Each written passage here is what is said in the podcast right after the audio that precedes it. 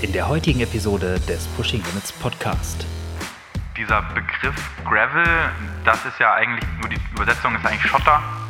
Nicht nur, dass ich auf schottrigem Untergrund fahre, sondern da kommt auch ein gewisser Spirit und auch eine gewisse Kultur mit rein. Oder man entwickelt immer mehr Ängste, auf der Straße zu fahren und auch die Infrastruktur ist in bestimmten Ländern, in Deutschland weniger, aber vor allem in Amerika sehr, sehr schlecht ausgelegt für Straßenradfahrer.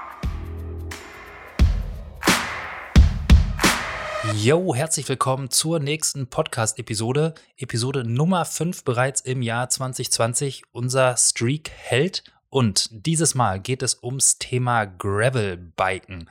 Für mich quasi das Trailrunning unter den Radsportdisziplinen, denn die Verbundenheit, die man da so erfährt, was Natur, was ja in der Umgebung angeht, ist für mich nochmal auf einem ganz anderen Level, als ich es bereits auf dem Rennrad kannte und auch da geliebt habe. Aber ich muss sagen, nachdem ich jetzt meine erste knapp dreistündige Tour auf dem Gravelbike hinter mich gebracht hat, ist es einfach der Knaller und macht richtig Bock.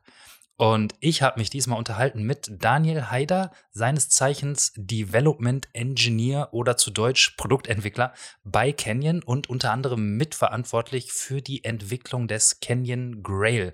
Das Gravel-Bike, was aufgrund seines Lenkerdesigns wahrscheinlich für die größte Social-Media-Kontroverse eines Gravel-Bikes überhaupt in den letzten Jahren gesorgt hat. Aber wir sprechen super viel auch über den Spirit hinter dem Gravel-Biken, die Philosophie, woher das Ganze kommt, was auch der Unterschied zum Cyclocross oder zu Crossbikes ist und welche Pedale man benutzt und so weiter und so fort. Unendlich viele Fragen, die ich da hatte und die mir alle beantwortet wurden von Daniel. Von daher viel Spaß. Du bist äh, Experte für Rennräder mit dicken, äh, mit dicken profilierten Reifen, sage ich jetzt mal so. Das kann man so sagen, ja. Also du bist aber, oder wie, wie heißt dein Job überhaupt?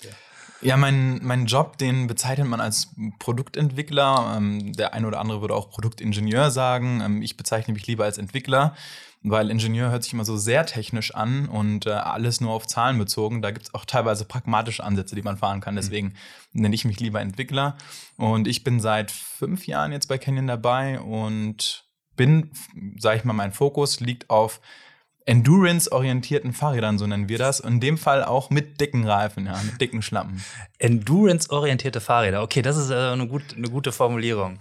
Weil ich habe mir gedacht, wir wollen heute so ein bisschen über das Thema Gravel-Bikes sprechen. Und da habe ich mir gedacht, okay, Gravel-Bikes für mich ist irgendwie immer in einem Atemzug benutzt mit Gravel, Crosser, Cyclocross, für mich bisher irgendwie alles so das Gleiche. Die haben alle einen Lenker, der aussieht wie auf dem Rennrad und haben Reifen mit Profil. Das mit dem Lenker, da können wir ja später nochmal ja. drüber diskutieren. Das ist bei uns nicht ganz der Fall, aber. Zu Lenker kommen wir auf jeden mhm. Fall noch, keine Sorge. Ähm, aber wie, äh, wie unterscheidet man das überhaupt? Gibt es da eine Unterscheidung? Ja, es gibt eine für uns muss, muss ich jetzt auch so ein bisschen aus der Brandsicht sprechen, auch eine, und nicht nur aus der Brandsicht, sondern allgemein aus der sportlichen Sicht eine ganz extreme Unterscheidung. Und zwar, wenn wir von Cyclecross sprechen, oder Crossen oder der etwas ältere oder die ältere Generation würde Querfeld ein Sport sagen, ja, ähm, dann sprechen wir von einem wettkampforientierten Sport, der auch ganz, ganz spezifische Anforderungen hat. Und wenn wir später mal äh, oder wenn wir ein neues Rad entwickeln, dann gucken wir uns ja auch immer an, okay, was sind so die Anforderungen an so ein Rad? Und bei einem Crosser ist es eben ganz klar auch das Reglement, was uns einschränkt. Mhm. Ja, sprich, wir haben eine maximale Reifenbreite von zum Beispiel 33 Millimetern, die im mhm. Wettkampf gefahren werden darf. Und wir haben auch das Limit einer UCI-Richtlinie bei der Gestaltung eines Rahmens. Das heißt, dieser klassische Diamantrahmen, äh, vorne ein Dreieck, hinten ein Dreieck, was wir beim Fahrrad kennen, das ist nicht, weil wir uns das immer so wünschen, sondern weil das reglementiert ist. Ja, wir müssen uns in bestimmten Rahmen bewegen und können nur darin gestalten. Und dadurch kommen bestimmt auch Formen, äh, bestimmte Formen immer wieder zum Vorschein. Und auch da haben wir zum Beispiel mit unserem Rad, dem Inflight, halt die Grenzen ausgelotet, was aber beim Gravel nicht der Fall ist. Also wir haben diese Einschränkung nicht und wir können ganz anders agieren, ganz anders gestalten. Und ähm, das ist ein Unterschied. Okay, das heißt also, wenn man vom Crosser redet, redet man eigentlich von einem Rad, mit dem man auch in einem Cyclocross-Wettkampf, heißt es dann Cyclocross oder ist das, ist das einfach nur ein anderes Wort oder die, das volle Wort für Crosser? Ähm, ja, Cyclocross, Cyclocross sagt der eine oder andere. Ich glaube, okay. das ist je nach äh, Herkunft ist das äh, so oder so definiert. Cyclocross irgendwie so nach Zyklon oder sowas. ja. Ich sag Cyclocross, ich glaube, ja. das ist die äh, eher amerikanische Aus Okay. Aussprechweise, ja. Ja, und das heißt, da haben wir wie im Radsport dann auch auf der Straße gibt es dann da das UCI-Reglement, was einen einschränkt, Genau. was es ja auch dann teilweise, wenn das mal so, so beim Triathlon gibt es das ja dann teilweise auch in, ich weiß gar nicht, warte mal, ist der olympische Triathlon UCI, also hat man da die, die Radregulierung auch? Genau, also da hat man sie, ne? Aber im, äh, im Jedermann-Triathlon ist es ja so gesehen frei dann. Ja, vor allem in den langen Distanzen, ähm, gerade bei Ironman-Veranstaltungen oder Challenge-Veranstaltungen oder eben allen anderen Langdistanz reglementierten Red ähm, ähm, Wettkämpfen ist dieses Reglement eigentlich sozusagen unterbrochen. Ja. Äh, Es gibt da aber auch zum Beispiel bei Zeitfahrrädern bei der UCI auch ein anderes Reglement ja, genau. als bei Straßenfahrrädern. Ähm, aber auch das ist super krass eingeschränkt. Da reden wir nicht nur von Rahmenformen, sondern auch Sitzpositionen, die eingeschränkt ist. Also das ist schon Ja. sehr. Genau, aber da, also so nur als Analogie, das heißt, der Crosser ist reglementiert, was, was Rahmen, was Reifen angeht und das Gravelbike ist sozusagen der, der Outlaw, der, der freie äh, Vertreter dieser Spezies Rad, ja. Ja, Outlaw ist ein guter Begriff, ja. ähm, da sieht man ja auch in den letzten Jahren, äh, wie sich dieser Outlaw dann entwickelt hat. Ähm, wie es dazu kam, können wir ja gleich nochmal drüber sprechen, aber ja, so kann man das im Groben. Ja, was, was ich mich dann gefragt habe, und ich muss, ich habe jetzt, ich habe jetzt auch ein Gravelbike. Es ist letzt, herzlichen Glückwunsch. Mit, Mitte letzter Woche gekommen. Ähm, ich habe es schon aufgebaut und zusammengebaut, aber ich äh, konnte bisher bin ich nur vom Büro nach Hause gefahren, weil es ist hier ins Büro gekommen. Ich bin nach Hause gefahren, habe direkt einen Abstecher durch den Park gemacht, über sämtliche Wiesen, die ich gefunden habe, um zumindest einmal kurz äh, das Gefühl von Offroad zu haben. Aber weiter konnte ich es jetzt noch nicht, ähm, noch nicht wirklich austesten. Morgen, morgen nach, an, am Tag nach dieser Aufnahme, wenn es die Leute hören, äh, habe ich es hoffentlich schon erledigt, werde ich meine erste etwas ausgedehntere Tour äh, mit dem guten Stück machen. Aber ähm, so eine Frage, die natürlich irgendwie vielleicht als erstes so einem durch den Kopf schießt, ist ja, warum nicht einfach ein ungefedertes Mountainbike? Äh, warum, warum ein spezielles Bike für äh, Gravel? Äh, woher überhaupt und wieso und was überhaupt? Ja, da muss man ein bisschen weiter ausholen, glaube ich, denn dieser Begriff Gravel, das ist ja eigentlich nur die Übersetzung ist eigentlich Schotter, ähm, auf Deutsch Schotter oder Ja. ja, ich glaube, das ist tatsächlich auch die direkte Übersetzung. Ähm, führt ja eigentlich zurück auf die Anfänge der Tour de France eigentlich schon fast. Denn wenn man heute guckt, so ein Strade Bianchi oder so ein Klassiker, das ist ja teilweise das, was wir heute als Gravel bezeichnen, wenn wir nur den Untergrund betrachten. Damals wurde eben auf Stahlrennrädern mit irgendwie zwei Gängen gefahren, mit 23 mm Reifen und man hat gehofft, dass man keinen Platten kriegt. so, und dann, ähm, das ist aber auch wieder sehr wettkampforientiert, ja, und nur untergrundorientiert. Bei dem heutigen Gravel, wie wir es heute verstehen, kommen noch ganz, ganz andere Dinge zum Tragen. Nicht nur, dass ich auf schottrigem Untergrund fahre, sondern da kommt auch ein gewisser Spirit und auch eine gewisse Kultur mit rein. Und ein großer Punkt, und da ist so ein bisschen die Entstehungsgeschichte, ähm, rührt daher, ist, dass in Amerika und auch in Deutschland, Europa eben die Straßen immer voller werden. Ähm, man hat immer mehr Angst oder man entwickelt immer mehr Ängste, auf der Straße zu fahren und auch die Infrastruktur ist in bestimmten Ländern, in Deutschland weniger, aber vor allem in Amerika sehr, sehr schlecht ausgelegt für Straßenradfahrer. Und da hat man sich gedacht, naja, dann haben wir aber eine andere Infrastruktur vorliegen, und zwar die ganzen Wege zwischen den Straßen. Lass uns doch die nutzen. Dafür sind die Räder aber eigentlich gar nicht ausgelegt, denn viele Radsportler, die dann auch gewisse Ängste haben, die vielleicht auch nicht so die Vorgeschichte haben, sind auch eher Amateure Mhm. und sind vielleicht auch gar nicht so schnell unterwegs und können vielleicht auch im, sag ich mal, normalen Straßenverkehr gar nicht mithalten. Und die haben dann gemerkt, okay, das eigentliche Rennrad ist auch gar nicht so tauglich. Ja, und was müsste am Rennrad, und dann haben auch natürlich ähm, die ganzen Hersteller reagiert, was müsste man am Rennrad eigentlich ändern, um eben das Rad perfekt für solche äh, Seitenwege oder ähm, Gravelwege eben auszustatten. Ja, und dann kamen gewisse Technologien, die das Ganze, äh, sag ich mal, angestoßen haben. Ja, das heißt, es kommt aus der Ecke oder aus der Richtung eher der Straßenrennradfahrer äh, äh, und das Bedürfnis von denen zu decken, so ein bisschen zu sagen, okay, runter von der Straße und trotzdem irgendwie noch dieselbe Art der Fortbewegung, vielleicht auch mit dem entsprechenden Speed und es geht nicht um krasse Downhills oder so. Äh, und also es kommt nicht aus der Mountainbike-Ecke, weil die sind da vielleicht so ein bisschen anders, kommen wir vielleicht später noch zu. Ja. Ähm, aber es kommt eher aus der Straßenecke mit dem Bedürfnis, was brauche ich überhaupt, um das, das Feeling, was ich hier habe, vielleicht so ein bisschen in die, in die Natur runter von der Straße zu holen. Genau. Also das kann ich genauso unterschreiben. Am Ende ist es eher Rennrad orientiert, als dass es Mountainbike orientiert ist. viele oder ketzerisch könnte man jetzt sagen, ja, äh, das äh, geht ja dann immer mehr Richtung Mountainbike und am Ende braucht man das Ganze gar nicht mehr. Aber tatsächlich geht es mehr darum, dass wir auch ähm, Straßenfahrer oder Straßenfahrer wollen eben auch dieses Erlebnis haben, eben ein bisschen freier zu sein, auch ein bisschen diesem Verkehr zu entfliehen, dieser ja, vollgepackten Straßen einfach mal oder die, sag ich mal, überdrüssig dieser vollgepackten Straßen sind.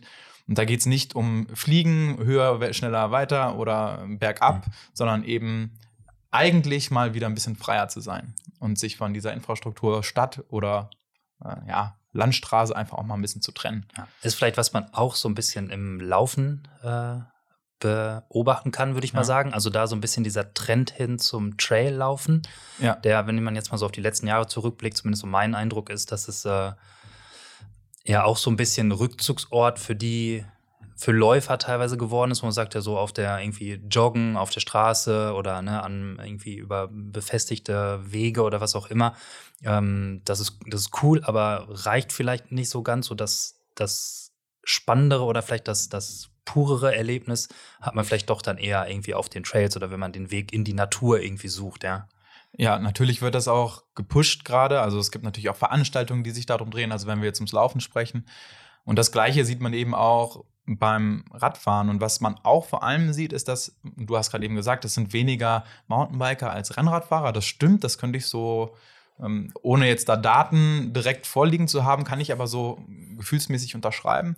Wir kriegen mehr Rennradsportler auf ein Gravelbike, mhm. aber was wir vor allem bekommen, ist Einsteiger. Sprich, Leute, die vielleicht mal geliebäugelt äh, haben, mal aufs Rennrad zu steigen, aber sagen, ja, so ein Rennrad mit der Straße, ich bin mir nicht so sicher. Und dann ist es doch auch sehr elitär, dieses ganze Feld. Mhm. Gerade in Deutschland, ja. Ich meine, der Radsport ist eine sehr elitäre Geschichte. Wer mal einen, ich persönlich tatsächlich muss mich jetzt äh, hier outen, ich bin noch nie ein Straßenrennen gefahren. Aber ich hab, bin ein einziges gefahren ja. und das war hier in Düsseldorf, war das das Race am Rhein.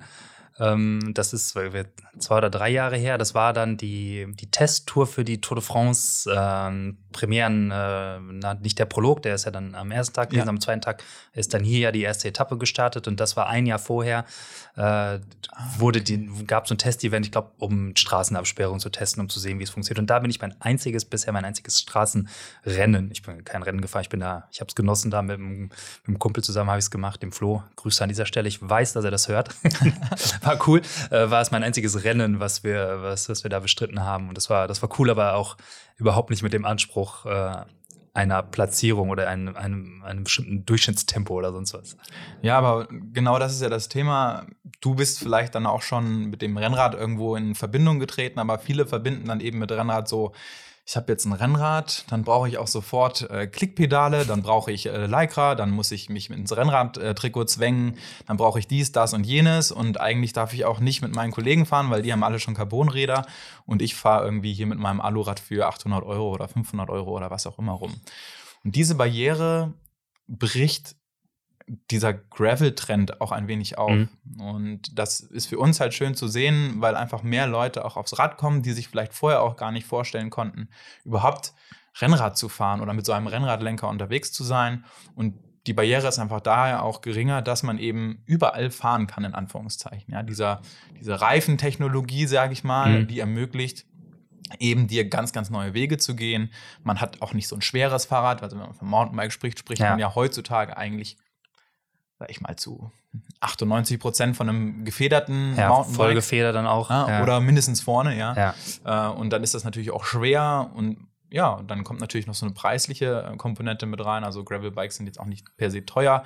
Und dann hat man den Einsteiger sofort auf dem Rad. Und ja, umso mehr Leute Fahrrad fahren, umso besser, meiner Meinung nach. Ja, klar. Und ich meine, das, das Rennradthema ist natürlich schon eher so super sportlich belegt. Da hat man natürlich immer äh, direkt im Auge, ja, das sind dann immer Gruppen von Leuten, die halt immer in komplett durchgestylten, durch oder mehr oder weniger gestylt, ob man das jetzt, ob man diesen Style jetzt mag oder nicht, kann man für sich entscheiden, aber immer äh, komplett irgendwie Trikot, alles irgendwie, man sieht, sehen aus wie Profis, auch wenn vielleicht ein Bauch dabei ist mal, aber ähm, irgendwie ist es ja doch eine, auch eine bestimmte Art der äh, Szene, die man da hat, ähm, was cool ist, aber was sicherlich auch abschreckend wirken kann. Genau, wir hatten damals, als wir beispielsweise unser erstes Gravelrad entwickelt haben, kann ich mich noch sehr gut an ein Bild der Renaissance erinnern, wo ein einsamer Mann auf einem Hügel stand und einfach in die Ferne geguckt hat.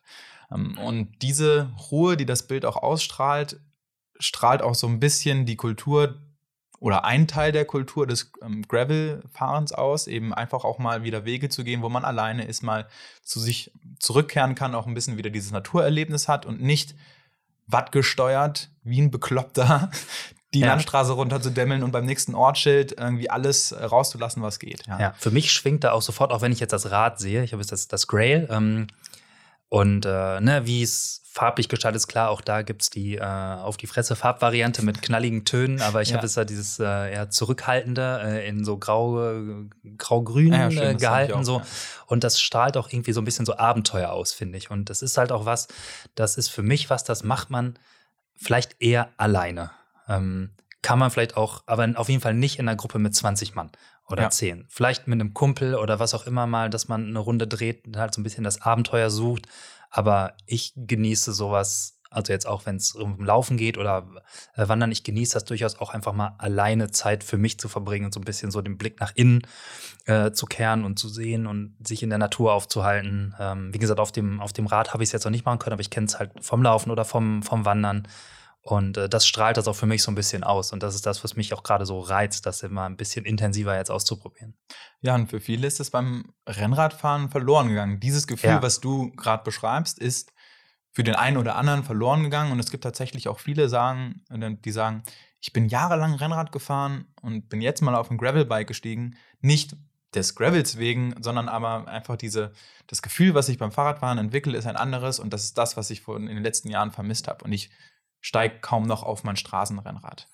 Ähm. Ja, das merkt man auch sofort, ähm, dass man das Ding halt auch super easy auf der Straße fahren kann. Also auch, man sitzt halt ähnlich wie auf dem Rennrad, vielleicht ein bisschen entspannter. Äh, hat, weiß ich nicht, von der Geometrie. Ähm, ich meine, gut, bevor wir, also wir müssen nicht komplett jetzt abdriften, vielleicht schon ins Technische, aber mhm. eher so ein bisschen was wie so ein, wie so ein Marathon-Rennrad, so ein bisschen so ein, halt wie das, wenn das Endrace zum Beispiel bei euch, so ähm, die, die schräg stehende Sattelstütze äh, so ein bisschen mehr komfortorientiert, ja.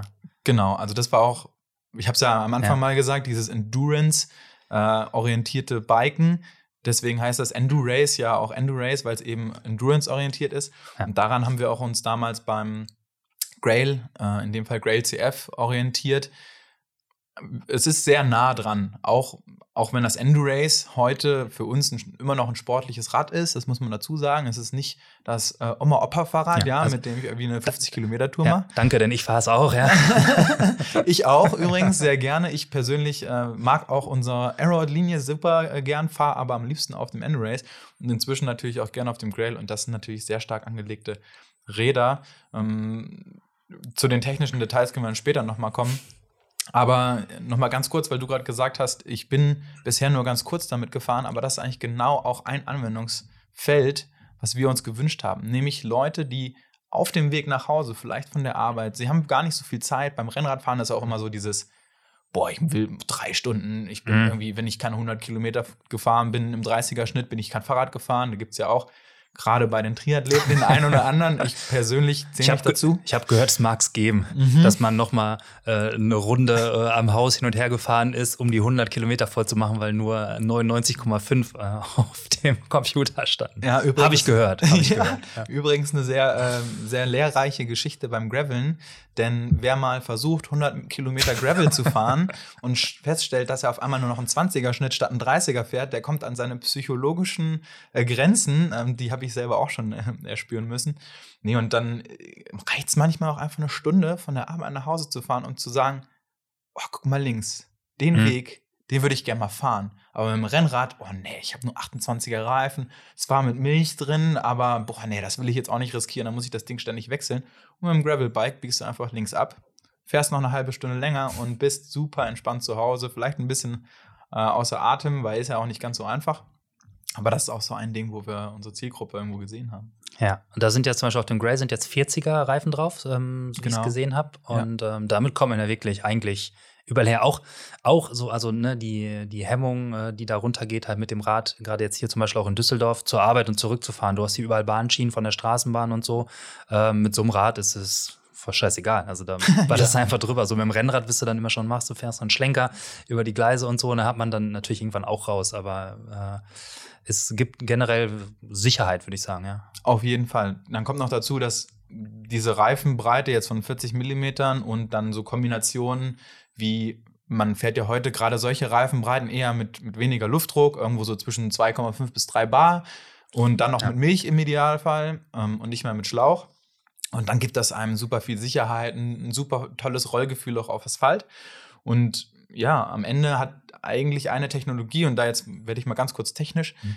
hat die Scheibenbremse eigentlich das ganze Feld geöffnet. Ja, ich wollte sagen, genau. Die auf einer, mit einer Felgenbremse kriegt man die dicken Reifen da kannst du dann nur mit so V-Brakes irgendwie und die du dann ausklemmen genau. musst, wenn du den Reifen wechseln willst. Und die sind so, mega ja. oldschool und funktionieren auch nicht wirklich gut, ja. Und wenn wir dann von Gravel sprechen, dann geht es ja wirklich auch zur Sache beim Untergrund.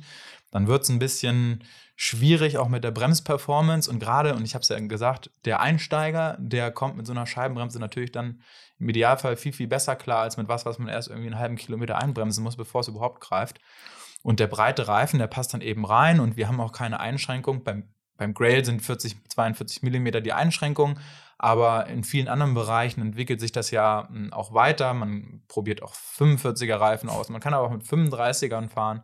Aber für mich hat sich auch so ein Sweet Spot von 40 Millimetern persönlich halt herausentwickelt. Ja.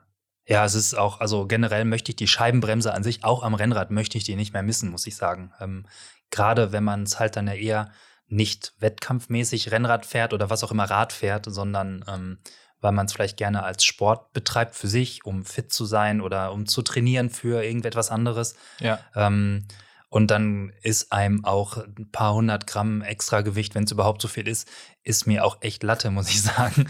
Und ich äh, schätze das halt, dass für mich zumindest zum Beispiel die Dosierbarkeit der Bremskraft oder halt auch, dass, dass das Ding einfach immer packt und egal bei welchem Wetter ich mir da keinen Kopf machen muss. Ähm, ist einfach äh, so viel besser für mich, auch am Rennrad, ähm, als dass ich irgendwie der Felgenbremse auch nur ansatzweise hinterher trauere.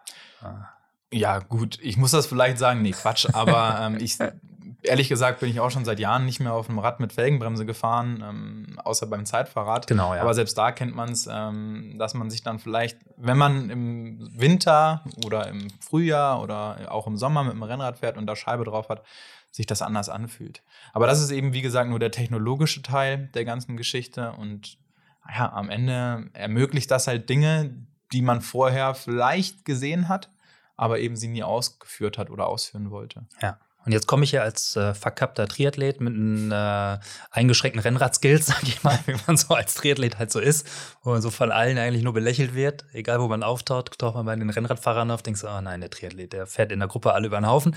Äh, und auf der anderen Seite äh, ist es äh, das, das Gleiche. Aber jetzt, äh, dann hat man sein, sein Gravelbike. Erste Frage, was für Pedale mache ich da dran? Und ähm, da, hm. da. oh, schwierige Frage. ich habe es gewusst. Weil, also jetzt äh, ganz klassisch, ich habe jetzt überlegt, als Rennerfahrer hat man hier seine, ne, hat man seine, seine klassischen Rennrad- Klickpedale, entweder hat man irgendwie Luke oder SPD SL oder sowas, halt so die, die super stabilen. Aber ich kenne es jetzt halt ähm, zum Beispiel vom Mountainbike, da wird man halt nur die normalen SPD benutzen oder halt ein Äquivalent.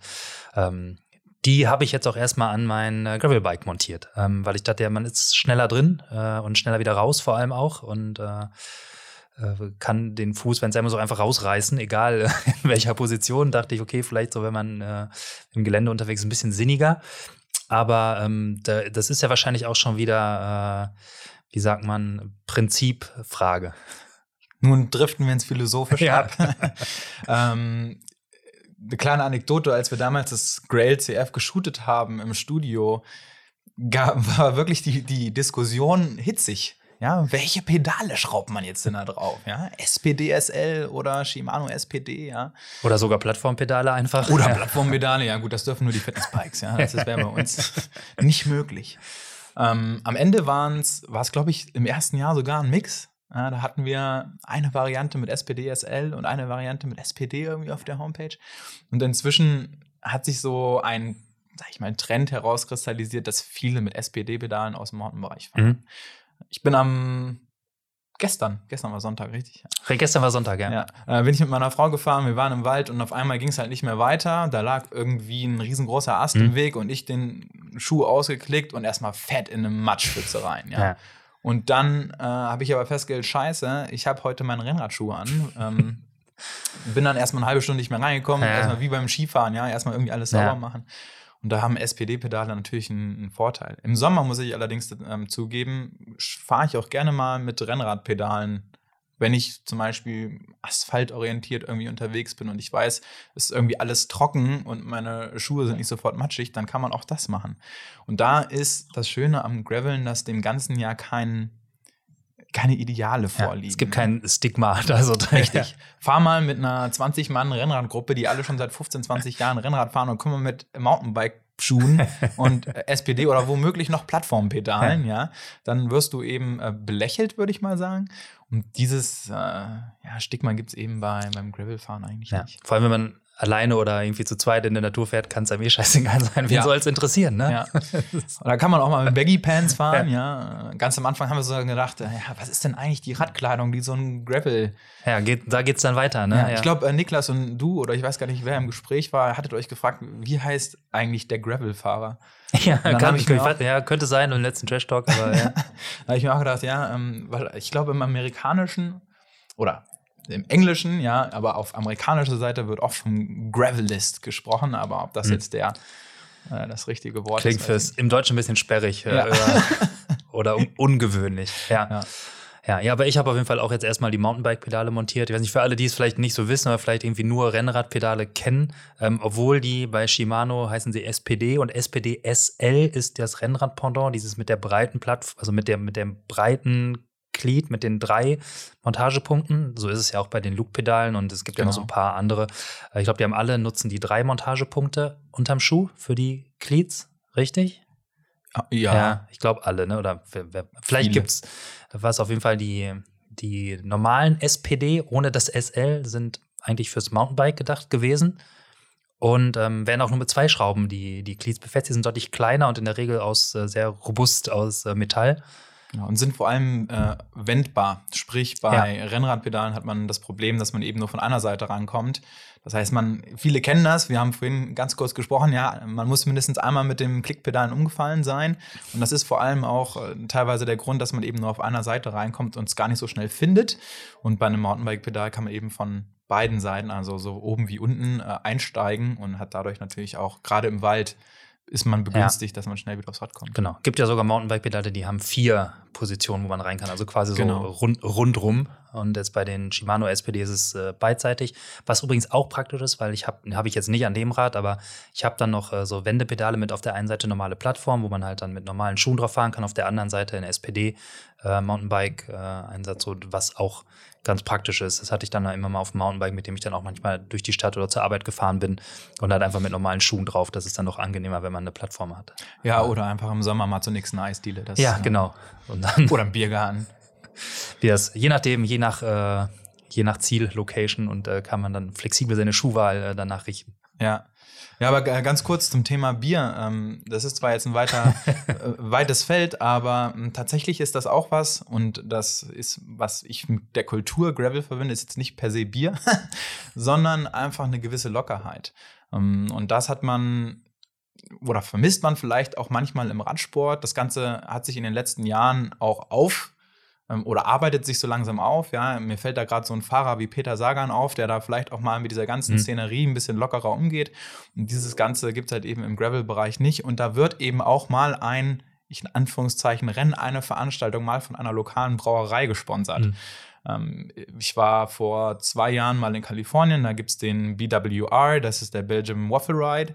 Habe ich schon mal gehört, ja. Ähm, super schöne Veranstaltung und wird eben von einer lokalen Brauerei auch gesponsert. Ähm, don't drink and drive, sage ich an der Stelle, aber da merkt man auch, dass eine gewisse Ernsthaftigkeit äh, ist da nicht vorhanden. ja. Oder- Zu- Zumindest Er- Ernsthaftigkeit, also Ernsthaftigkeit ja vielleicht, aber eher nicht keine Verbissenheit oder keine. Ja, genau. ja, Also ernst, ja, da, da gebe ich dir wiederum recht. Ernst ist das natürlich alles schon gemeint, aber eben auch vielleicht dieser Leistungsorientierung, wobei wir da auch vorsichtig sein müssen.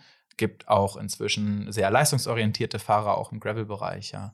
Und äh, man hat das gesehen, auch der Profisport hat, nimmt da quasi so ein bisschen jetzt so gewisse Prozentteile ein und ähm, auch Jungs von EF Cycling zum Beispiel sind letztes Jahr bei ersten Gravel-Rennen gestartet und so weiter. Ja, genau. Kommen wir vielleicht auch zu einem Punkt, den ich ja auch noch auf meiner, auf meiner Liste habe. Thema Wettkampfformat. Das heißt, du gerade das Wort mit Gravel-Rennen. Äh, ähm, ist es dann, ist es dann ein Cross-Rennen oder gibt es tatsächlich jetzt auch Gravel-Rennen und wo ist da die Überschneidung, wo ist da irgendwie die Abgrenzung? Ja, genau. Nochmal ganz kurz zu diesem Cross-Rennen. Also, das sind, wie gesagt, eigentlich UCI-reglementierte Rennen. Super ähm, erfolgreich in Belgien. Sollte sich irgendjemand von den Hörern vielleicht mal einen äh, sage ich mal, perfektes oder ideales, irgendwie schönes Rennen mal anschauen wollen im Cyclecross-Sport, sollte einfach mal rüber nach Belgien fahren. Da ist die Stimmung auch am Anschlag und die feiern das so wie bei uns irgendwie, wenn was weiß ich, Düsseldorf gegen äh, FC Köln spielt, ja, so eine Stimmung herstellen. Okay. Nicht ganz ja. so hitzig vielleicht, nicht ganz so aggressiv. aber ähm, eine Bombenstimmung, ähm, da sind immer viele Leute an der Strecke und das ist halt, wie gesagt, ein UCI-reglementiertes Rennen. Ja, hier gibt es ja auch den NRW Cross Cup. Ah. Äh, weiß ich noch, den, also hier in Nordrhein-Westfalen. Ähm, ist, glaube ich, sogar, wenn hier Cycling World in Düsseldorf ist, boah, war die, ne, die ist noch dieses Jahr, ich war, ich hoffe, sie ist dieses Jahr wieder, war eigentlich immer eine schöne Veranstaltung, ich glaube sie ist wieder. Ähm, da gab es dann auch immer, glaube ich, ein Rennen drumherum von diesem Cross Cup, der umfasst, glaube ich, ein paar Rennen. Ähm, also gibt es auch hier in der Gegend sowas. Sieht immer spektakulär aus. Der Christian, der bei uns hier bei Push Limits mit in der, in der Crew am Start ist, der begleitet das ähm, Video- und Fotografietechnisch und da gibt es immer coole Bilder zu sehen. Sieht auf jeden Fall sehr matschig und sehr spaßig aber auch aus. Ja, ähm, auch hier muss ich mich wieder outen. Bin noch bisher kein Cyclecross-Rennen, habe ich bisher noch nicht dran teilnehmen können. Aber das erfordert teilweise auch schon enorme fahrerische Fähigkeiten, denn man muss teilweise über Hindernisse ja. springen. Ähm, fahrend oder tragend oder. Da kommen die Pedalen auch wieder ins, ins Spiel, ne? weil da sieht man die Leute nur mit Mountainbike-Pedalen, weil sie da sehr oft ausklicken müssen, runter vom Rad, auch durch Sand oder Matsch laufen, sofort wieder rauf aufs Rad. Äh, da hast du ja mit Rennrad Schuhen und Pedalen überhaupt gar keine Chance. Genau, und eine ganz, ja, ja, wie sage ich, eine starke Charakteristik vom Cyclecross-Rennen sind auch, ist das Rundenformat. Mhm. Man startet in sehr kurzen Runden. Ich will jetzt nicht lügen, aber ich glaube, die sind, bewegen sich so im Bereich von zwei Kilometern und man fährt in etwa so eine Stunde bis anderthalb Stunden in so einem Rennen und fährt halt Schleifen. Ja, und in diesen Schleifen muss man eben Hindernisse teilweise überfahren, überspringen, Treppen hochlaufen und eben das Rad auch immer mal wieder tragen. Ähm, ein Kollege von mir sagt immer, äh, Graveln ist immer dann, wenn man das Fahrrad nicht tragen muss, weil dann okay, ist es Cyclecross. Alles klar. Ähm, da stimme ich jetzt nicht ganz ähm, zu, aber ja, beim Cyclecross muss man auch des Öfteren mal sein Fahrrad eben tragen, schultern.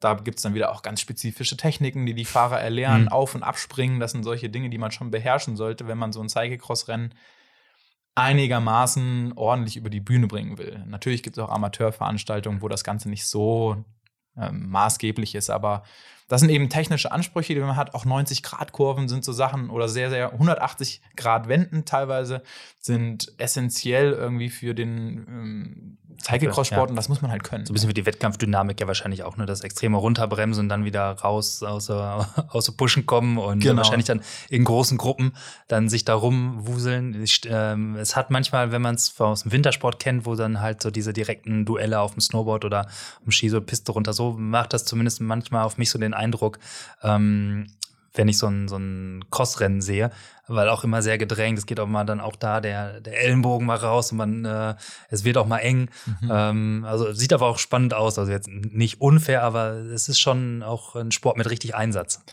Ja, also vor Körperkontakt darf ja. man sich da nicht scheuen. Ich glaube, das muss man äh, auch dann abkönnen. Aber hier auch nochmal ein Punkt, weil du es gerade erwähnt hast, also viel, also viel dieses Kämpferische auch. Und das zeigt sich auch, und jetzt kommen wir mal so ein bisschen in die mhm. Trainingswissenschaft rein, zeigt sich auch in der Belastung. Denn die Belastungen sind was ganz anderes bei einem Cyclecross-Rennen. Die haben viel mehr Spitzen, weil man eben auch regelmäßig in diesem runden Charakter dann auch teilweise sehr, sehr steile Anstiege meistern muss. Und das ist zum Beispiel, sage ich mal, für den äh, Langdistanz-Triathleten etwas, was man durchaus mal im Winter auch machen kann. Jetzt kein ja. Cyclecross-Rennen fahren, aber eben sich Offroad bewegen und dann einfach mal so eine Spitze setzen, indem man einfach mal so einen kleinen Hügel hochknallt und ja. dann irgendwie wieder fünf Minuten locker fährt, dann da nochmal so einen Hügel hoch und dann kommt man nämlich in ganz andere Bereiche als die, die man kennt. Ja, ist dann so ein spielerisches Intervalltraining, dann äh, so, wenn man es äh, verwissenschaftlichen will. Ja, beim Laufen würde man das vielleicht Fahrtenspiel ja. nennen. Ja, kann man sicherlich beim, beim Radfahren auch. Ja, so nat naturgebunden oder ähm, Profil, er, durchs Profil erzwungenes äh, Fahrtspiel auf dem Rad. Genau, so ungefähr, ja. Und dann steht dagegen natürlich dieser, dieses Gravel-Format. Mhm. Wobei das eigentlich das falsche Wort ist, denn es gibt kein Gravel-Format. Am Anfang, als wir das Rad auch entwickelt haben, haben wir uns mal Gravel-Formate angeschaut. Und wir haben ganz, ganz viele verschiedene Bereiche kennengelernt. Wir haben den Langstreckenbereich kennengelernt, der zu der Zeit vor vier, fünf Jahren sehr vorherrschend war in diesem Bereich, vor allem in Amerika. Das bekannteste Rennen ist da, glaube ich, Dirty Kansas. Ja. Das ist in Kansas das jedes Jahr seit einigen Jahren ähm, ausgerufen, ist ein Langstreckenrennen über 200 Meilen. Inzwischen gibt es da 200 okay, Meilen. Sind, das ist, ähm, ich wollte gerade fragen, was ist Langstrecke? 200 äh, Meilen sind auf jeden sind Fall Langstrecke. 320 Kilometer äh, müssten das sein. Ja wenn ich jetzt richtig gerechnet habe. Also sowas um den Dreh, auf jeden Fall über 300 Kilometer und das Ganze eben auf Gravel. Und da ist auch kein Asphalt dabei. Ja, und ähm, an diesem, an so einem Rennformat haben wir uns am Anfang auch orientiert. Wir wollten ein ja. sportliches Rad machen, was aber eben auch nicht zu aggressiv ist. Aber wie, wie lange ist man unterwegs? 320 Kilometer auf einem Gravel-Untergrund? Leg mir am Arsch. Äh, ich glaube, der Sieger letztes Jahr, der Colin Strickland, ähm, ist boah, ich weiß es gar nicht genau, aber ich glaube, der erste, der unter 10 Stunden das Ding gefinisht hat, der ist ein Wattschnitt, ich glaube, ich weiß gar nicht. Auf jeden Fall waren die Wattwerte, also das kann man recherchieren, die Wattwerte sind enorm hoch gewesen, die der junge Mann gefahren ist und der wurde dieses Jahr sogar angeworben für, ein, für Paris-Roubaix, für ein Profiteam ja. zu fahren. Okay, das ähm, heißt, als Normalo kann man vielleicht eher mal so 15, 15 Stunden einplanen, ja. Genau, aber da auch die emotionalen Bilder, wenn die Leute ins Stil fahren, das hat eher was von einem Ironman, diesen Charakter eines Ironmans oder einer Langdistanz zu finishen, als in eben einem sehr wettkampforientierten und leistungsorientierten mhm. Feld irgendwie zu starten. Das ist ein Format, eben dieses Langstreckenformat, was oft auch aufgesplittet wird. Also da gibt es nicht nur die 200, mhm. da gibt es dann noch ja. die 100 Meilen, die 50 Meilen, was auch immer. Ja, gut, man will ja auch Neueinsteigern vielleicht irgendwie die Möglichkeit geben, in den Sport vielleicht mal reinzukommen. Und wenn er den direkt 320 Kilometer vors Brett knallt, da, da, sind, da ist man ja raus sofort. Genau, da bleibt nicht mehr viel ja. übrig. Und dann gibt es auch noch zum Beispiel Formate wie den Belgium Waffle Ride, der eben in Kalifornien stattfindet. Das ist ein bisschen kürzeres Rennen.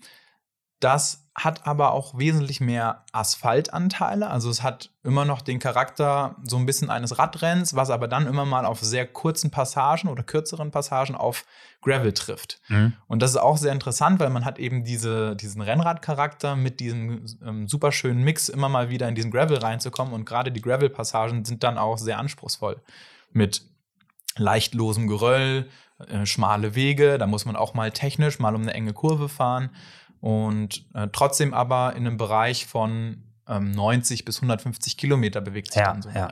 Aber das klingt dann ja schon wieder, also auch dann machbar, auch jetzt nicht nur für äh, Vollfreaks. Mhm. Bei 320 Kilometern, ne, da muss man ja, also ohne eine wirklich sehr zielstrebige Vorbereitung wird es da wahrscheinlich schwierig, das Ding zu finishen. Ja. Ähm, und 90 Kilometer ist, wenn man äh, trainiert ist und äh, kriegt man das sicherlich hin, auch wenn wahrscheinlich auch da der Gravel-Untergrund sicherlich doch nochmal eine ganz andere Nummer ist, als es auf der Straße zu rollen, äh, zur Not in der Gruppe oder wenn man sich durch ein bisschen un, ungängiges, ungängigeres Gelände bewegen muss. Ja, genau. Und am Ende geht das Ganze natürlich immer weiter runter. Wir haben jetzt mal angefangen mit 200 Meilen, jetzt sind wir irgendwie schon bei 150 Kilometern. Und wenn wir jetzt über den großen Teich rüberspringen, ich nenne jetzt einfach mal so ein paar Events, weil dann kann jeder mhm. das mal googeln, ähm, wie so ein Event eben auch aussieht. Ja, können wir auch mal verlinken, wenn wir, da, wenn wir da so ein paar haben. Gibt es noch die Grind Duro Series, da hat vielleicht der eine oder andere auch schon was davon gehört. Die haben so ein schönes lila Ton, die ganzen Veranstaltungen. Da gibt es zum Beispiel einen in Schottland, der auch super interessant ist, der geht eher auf ein sogenanntes Enduro-Format. Mhm. Ähm, da, ich weiß nicht, ob die Hörer das jetzt alle kennen, aber beim Enduro-Formaten im Mountainbike-Sport werden eben auch so kürzere Stages teilweise ausgerufen. Ja. Das heißt, man fährt dann auch über einen längeren Zeitraum am Stück, aber es gibt dann immer so Stage Races, also ja. bestimmte Abschnitte, die dann ja. gewertet werden. Sozusagen. Ist das Cape Epic ein Enduro-Event? Oder ist das schon noch zu crazy? Nee, das Cape Epic ist mehr so ein, auch so ein Staged Race im, im Sinne von mehrere Tage. Die Stages, die ich meine, sind eher sehr kurze Abschnitte innerhalb eines Tages. Ah, okay, meistens. alles klar, ja, verstanden. Genau, das Cape Epic ist wirklich so ein Stage Race ja, über genau, mehrere genau. Tage. Ähm, und die Enduro-lastigen Veranstaltungen sind eben meist eine Strecke und haben dann kürzere Abschnitte, wo dann nur über diesen Abschnitt bestimmte Wertungen halt stattfinden. Ah, okay, Ja, ja. das heißt, ähm, bei dem Grind Duro, der eben Gravel-orientiert ist, fährt man in einem sehr en- entspannten Feld, ungefähr 70, 75 Kilometer. Auf der Isle of Ran gibt es übrigens auch super Whisky. Ähm, und da kann man auch äh, tolle Landschaft sozusagen erleben. Und man fährt das eben in einer Gruppe sehr entspannt 70 Kilometer. Und irgendwann hält man an und dann kommt eine Passage von etwa ein bis zwei Kilometern, die dann auf Zeit gefahren wird. Ah, okay. Und am Ende werden diese Zeitabschnitte addiert. Und das können Zeitabschnitte sein, die nur downhill orientiert sind, das heißt über eine breite Schotterstraße eher abwärts orientiert. es kann aber auch ein Anstieg auf so einer Fire Road sein, so eine klassische äh, Schotterstraße, die einfach nur bergauf geht für drei Kilometer und man richtig drücken muss. Äh, Und dann gab es zum Beispiel auch schon Passagen, die dann eben durch den Wald gehen, wo es dann auch durchaus mal technisch werden kann.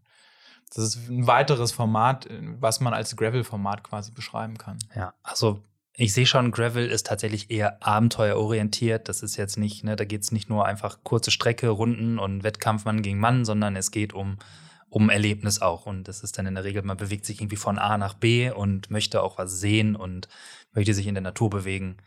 Und äh, ja, klingt, klingt gut. Ja, man muss sich, und da muss ich meist auch dazu sagen, man sollte sich bei, wenn man mal vorhat, eben so einer Veranstaltung teilzunehmen. Also erstens gibt es die nicht nur in Amerika oder eben auf schottischen Inseln, sondern auch in Deutschland gibt es genug Veranstaltungen, an denen man teilnehmen kann. Beispielsweise im Schwarzwald haben sich einige Veranstaltungen herauskristallisiert. Selbst in der Eifel, jetzt hier in der näheren Umgebung, gibt es was. Man sollte aber auch vorher schon mal geübt haben, einen Reifen zu wechseln. ja. Denn äh, gerade bei so Untergründen, von denen wir gerade eben gesprochen haben, kann es immer mal wieder zum Defekt kommen. Aber das gehört meist dazu, ja. Das gehört dann mit zum Erlebnis und man fährt dann meist auch eben in kleinen Gruppen oder es kristallisieren sich eben Fahrgemeinschaften, sage ich mal, heraus. Ähm, ja, was man jetzt in anderen Rennformaten nicht kennt. Ja, aber es ist dann ja wahrscheinlich auch so nicht wie auf dem Rennrad, dass man sich da im Zentimeter Abstand im Windschatten hintereinander hockt, sondern dass das alles wahrscheinlich ein bisschen äh, gelöster ist, ja, weil wenn man sich im Gelände vielleicht auch fortbewegt, hat man jetzt ja auch nicht so die Not, vielleicht da am Hinterrad zu klemmen im Abstand von drei Zentimetern so ungefähr. Und äh, sondern es wird wahrscheinlich ein bisschen mehr die Lockerheit gepflegt. Ja, vor allem wird man ziemlich dreckig, wenn man nur 13 Kilometer hinter okay. dem anderen fährt. ähm, dann sieht man nach einer halben Stunde irgendwie wahrscheinlich nichts mehr oder auch nach 10 Minuten schon nicht. Ja, da kommt der Helm mit Scheibenwischer ins Spiel. Ja. Guter Punkt. Ich hole mal kurz mein Notizblock raus. ähm, ja, aber auch da gibt es gewisse Ent Entwicklungen, die in einen leistungsorientierten Bereich gehen. Das muss man ganz klar sehen. Wer das ganze Thema Gravel schon ein bisschen länger verfolgt und auch intensiver verfolgt, wird auch sehen, dass es da natürlich auch Bestrebungen von so Verbänden wie der UCI gibt, sowas Ganze in einen Charakter, in einen Profi-Charakter Mhm. irgendwie übergehen zu lassen, ja. Und ähm, ein gutes Beispiel habe ich gerade eben genannt, der Colin Strickland, der letztes Jahr eben dieses Dirty Kansas gewonnen hat, hatte eben ein Angebot für ein Profiteam. Und dort sieht man eben, dass da auch ja, Strukturen eben versuchen oder jemand versucht, Strukturen zu schaffen, die es bisher noch nicht gibt. Und das wird sich jetzt langfristig äh, herausstellen, ob das irgendwie positiv oder negativ ist. Wir kennen es, denke ich, auch im Triathlon auch ganz gut. Ähm, da gibt es ja auch weniger verbandsorientierte Reglements. Ähm, da haben sich dann bestimmte Veranstalter einfach einen großen Namen gemacht. Und das kann man auch als positiv oder negativ sehen. Ich denke, beide Entwicklungen, ob das jetzt verbandsorientiertes Rennen sind oder eben frei veranstaltete Spaßveranstaltungen, sage ich mal, haben beide ihre Berechtigung. Ja, klingt auf jeden Fall spannend und vielfältig. Ähm, und dann muss man sich aber wahrscheinlich überlegen, bevor man jetzt ein Rad sich irgendwie kauft, möchte man Crossrennen fahren, dann muss man auch darauf achten, dass man sich das Rad kauft, was den Spezifikationen entspricht. Und möchte man aber wirklich Gravel fahren, irgendwie Abenteuer erleben, dann äh, ist es wahrscheinlich sinniger, gezielt auf ein Gravel-Bike zurückzugreifen, weil es vielleicht doch dann mehr Komfort bietet und ein bisschen besser darauf ausgelegt ist, auch längere Strecken zurückzulegen und das äh, ein bisschen komfortabler eben. Genau, also das ist sowohl die Fahrdynamik als auch oder wie auch die Sitzposition sind bei einem Cyclecross-Rad eher sportlich orientierter oder wettkampforientierter, aggressiver. Ähm, ganz einfach für jeden da draußen, der äh, irgendwie dann doch Cyclecross-Rennen machen möchte, achtet immer auf das UCI-Label auf dem Rad. Da werden immer so kleine Flaggen aufgeklebt oder mit äh, unter Lack lackiert. Wenn man so ein Label auf dem Rad hat, ist man auch, sag ich mal, oder ist man ja gestattet sozusagen so im Rennen teilzunehmen. Dann nur noch die richtigen Reifen drauf schnüren. Heißt nicht, weil äh, ich ein Cyclecross-Rad, dass da nicht auch größere Reifen reinpassen, aber beim Rennen eben nur 33 mm fahren und dann wird man vom Wettkampfrichter auch nicht wieder nach Hause geschickt. Ja, genau. Alles klar. Also nur für die, die vielleicht dann äh, drüber nachdenken, auch noch Cyclecross-Rennen zu fahren, achtet da dann auf, äh, auf eure Rahmen und eure, euer Equipment und die entsprechenden Reglements. Ähm, ja, aber jetzt äh, vielleicht, weil du gerade so ein bisschen gesagt hast, so wie man drauf sitzt und so weiter. Du bist eigentlich auch Experte für Biomechanik, auch wenn du jetzt gerade hier so schön von der ganzen Erfahrung und der Gravel und der Szene und den Hintergründen erzählen konntest. Ähm, wie bist du überhaupt irgendwie da jetzt in die ganze Chose äh, reingerutscht, sag ich mal, oder wie, wie wird man irgendwie ähm, Produktentwickler, Produktdesigner äh, da bei, bei Canyon in dem Bereich? Das ist äh, eine interessante Sache. ähm, tatsächlich wurde ich auch eingestellt mit dem Fokus auf Biomechanik beispielsweise, weil ich den sogenannten Studiengang Sport und Technik belegt habe. Den ist ein relativ junger Studiengang, der eben sich damit beschäftigt, im Maschinenbau Grundkenntnisse zu erlangen, aber auch sportwissenschaftliche Grundkenntnisse. Man kann das so ein bisschen mit einem Wirtschaftsingenieur vergleichen. Das kennen die meisten noch, ja, ein Teil Wirtschaft, ein Teil Ingenieurwesen. Ich habe einen Teil Ingenieurwesen und einen Teil Sportwissenschaften gemacht, ja. eben auch mit praktischen Ansätzen. So der, der Triathlet unter den Maschinenbauern, alles ein bisschen, aber nix so richtig. Genau, genau. So fühlt man sich auch manchmal im Büro, ja, wenn man dann nur zwischen Maschinenbauern sitzt. Ähm, ja, und da kam so ein bisschen auch das Interesse, eben durch Triathlon mache ich eigentlich auch schon, weil ich komme eigentlich vom Schwimmen, ähm, bin dann da könnte ich dir vielleicht noch ein paar andere Fragen stellen, die mir da vielleicht bei helfen, ein bisschen schneller im Becken zu werden. Aber das machen, das machen wir jetzt nicht hier in diesem Podcast. Beim nächsten Mal ja. vielleicht.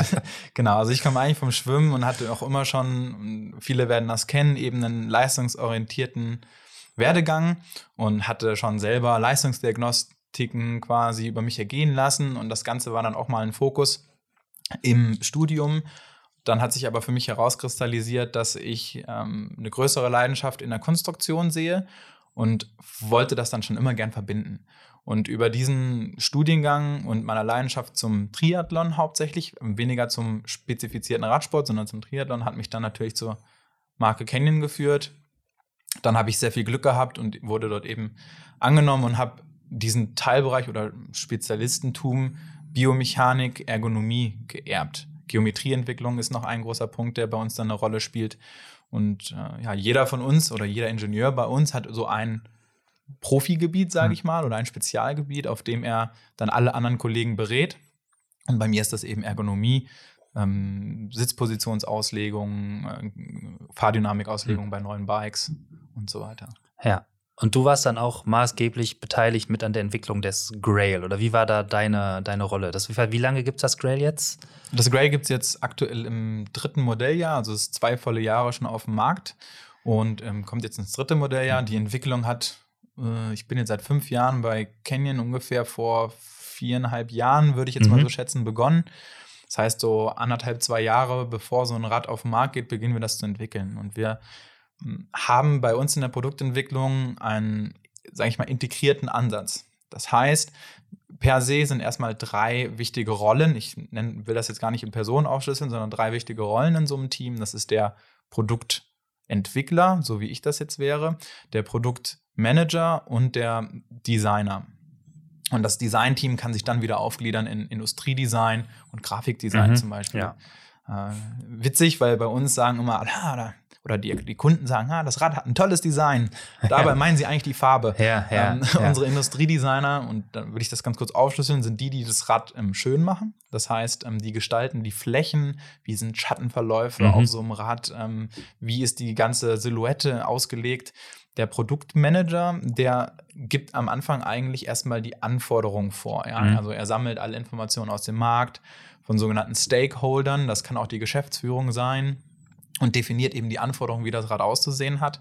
Und der Produktentwickler oder das Produktentwicklungsteam macht, dass es funktioniert. Ja. Das sind so die drei Punkte. Das heißt, man muss so die Fäden zusammenbringen am Ende des Tages. Also sowohl, sag mal, was Ästhetik, Optik angeht, als auch die Bedürfnisse des Marktes, äh, der Firma, des Unternehmens. Klar, also das, äh, das ist dann so deine Aufgabe mit gewesen, das, das irgendwie dann zusammenzubringen und in ein Rad eigentlich umzusetzen, was man fahren kann. Genau, genau. Und bei uns war es so, dass oder bei uns ist es in der Regel so, dass das Designteam nicht unabhängig von dem Ingenieursteam arbeitet, wie das manchmal so ist. Entweder sagt der Ingenieur, okay, das funktioniert jetzt, jetzt mach's mal, dass es schön ist. Oder man kann sagen, ich mache, dass es schön ist und du guckst, dass da irgendwie noch ein bisschen Funktion mit reinkommt. Und bei uns ist das beides nicht der Fall. Wir versuchen immer im Einklang, äh, sage ich mal, Ästhetik und Funktion äh, in einem Rad zu vereinigen. Und deswegen kann man auch nie sagen, dass einer irgendwie ausschließlich an diesem Rad oder an diesem Projekt beteiligt Klar. war. Ist ein Team-Effort am Ende. Genau, ein riesengroßer und das ist ein Wechselspiel und das fordert auch manchmal und das äh, gut Tränen gab es bisher noch nicht. Ja, genau. Also wenn, wenn, der, wenn der Designer kommt und sagt, also ich finde, das sieht ganz schön aus, wenn das Rad kein Oberrohr hat.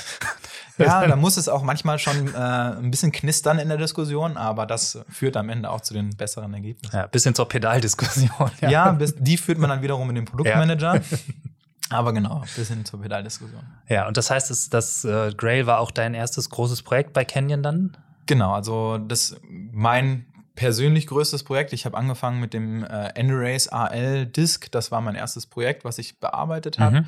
Und dann ging es äh, relativ schnell in die Vollen, denn wie man an dem Rad, und in dem Fall sprechen wir von der CF-Version, denn die Aluminium-Version von Grail, die hat ein werter Kollege, der Julius Torwart gemacht, auch hier ein kurzer Shoutout, falls du es hörst, ähm, hat natürlich dann besonders viele Herausforderungen.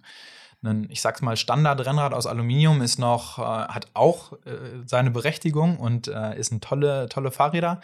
Aber so eine Carbon-Plattform eben mit eben besonders speziellen Komponenten fordert dann dann doch nochmal das gesamte Team äh, in eine andere Richtung zu äh, gehen, neu zu denken. Und ja, da sind wir froh, dass wir auch die Freiheit bekommen, auch äh, von unserem Chef. Ja, wie seid ihr da im Unternehmen so verortet? Also dann, äh, ich meine, klar, wir haben es schon so ein bisschen gesprochen, dass, was du erzählst, ist auch, ihr seid an, an der Rennradentwicklung wahrscheinlich angekoppelt. Aber wie ist das so zwischen der, der Mountainbike-Sparte, sag ich mal, und so der, der Road-Rennrad-Sparte? Und dann hängt ihr so jetzt, oder du so dann auch mit der Entwicklung so dazwischen? Äh, sagen die beide, was sind das denn für welche? Äh, oder ähm, ist man schon irgendwo klar verortet? Ähm, oh ja, jetzt muss ich aufpassen, dass ich nicht das Falsche sage. Grundsätzlich sind wir harmoniebedürftig. Ja, aber also- ich habe nichts anderes vermutet. Ich habe das ja ganz am Anfang schon mal erwähnt, dass ähm, wir da auch eher versuchen, immer auch Kenntnisse oder Wissen zu transferieren, auch zwischen diesen äh, Welten. Und da gibt es ja auch eben zwischen Mountainbike und Rennrad jetzt eben auch durch dieses Thema Gravel verstärkt eben Schnittmengen, die man hat. Da spricht man schon und man mag sich auch. Der ein oder andere Rennradfahrer steigt dann auch mit den Mountainbike-Jungs mal auf so einen Trail, wenn das, wir versuchen aber immer, dass es gut ausgeht, ja. ähm, es gibt auch andersrum, ja, dann kommen die Mountainbike-Jungs und äh, wollen mit ihren Baggy-Shorts dann mal auf dem Triathlon-Fahrrad sitzen. Das lässt man dann auch mal über sich ergehen, auch wenn die Augen dabei bluten. aber ansonsten ist es äh, ein Zusammenarbeiten, was eigentlich, ähm, ja, so ein integriertes Zusammenarbeiten ist, wobei wir aber uns rein ja, organisatorisch schon in sogenannte Welten aufteilen. Das heißt, wir haben natürlich Speziali äh, Spezialisten wie den Wolfgang Kohl, der sich auf Triathlon spezialisiert hat. Wir haben Spezialisten im Gravity-Bereich, wie auch im Fitness- und Urban-Bereich, denn auch als Ingenieur muss man ein bisschen Produktmanager Mhm. sein und den, die ganze Welt so ein bisschen Klar. im Blick haben, um eben auch auf Trends reagieren zu können. Ja, aber das heißt am Ende, klar, kommt es natürlich irgendwie zusammen und so ist es natürlich auch umgekehrt. Na, auch die Mountainbiker werden sich wahrscheinlich denken, wenn da jetzt ein Triathlet kommt und äh, versucht, einen Trail runterzufahren, schlagen die wahrscheinlich auch die Hände über dem Kopf zusammen und wahrscheinlich auch zurecht und denken sich, Völlig um zurecht. Gottes Willen.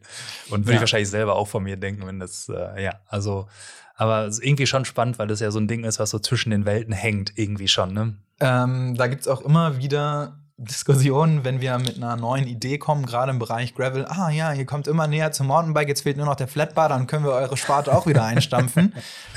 Und da hast du ja vorhin die äh, Vermutung oder Frage gestellt, ja, kann man nicht einfach auch ein Mountainbike nutzen? Und da neckt man sich natürlich schon mal im Büro, ja. Ja, das, das kann ich mir gut vorstellen, aber auch sowas äh, spornt ja an, also irgendwie, ne, so dieses so, ähm, dieses Necken untereinander und ähm, ich irgendwie finde ich, hat das auch immer was extrem Motivierendes, wenn man, wenn das grundsätzlich von gegenseitigem Respekt geprägt ist, Ja. dass man sich da mal so diese so kleinen Sprüche drückt oder so mal ein bisschen sich kitzelt. Äh, ich, also ich mag sowas eigentlich ganz gerne. Super gern. Und dadurch fruchten auch immer wieder neue Entwicklungen quasi bei uns. Also letzte Woche kam dann auch ein Kollege und hat sich ein Feature an einem Rad angeguckt und hat gesagt, boah, das könnte auch eine Idee für uns sein, ja. Und davon, ja, am Ende profitieren alle Produkte und nicht nur die Produkte, sondern am Ende natürlich die Kunden, die das Rad eben dann bewegen sollen. Ja. Und wie viele blöde Sprüche musstest du dir zum Beispiel von deinen Kollegen zum Lenker vom Grail anhören?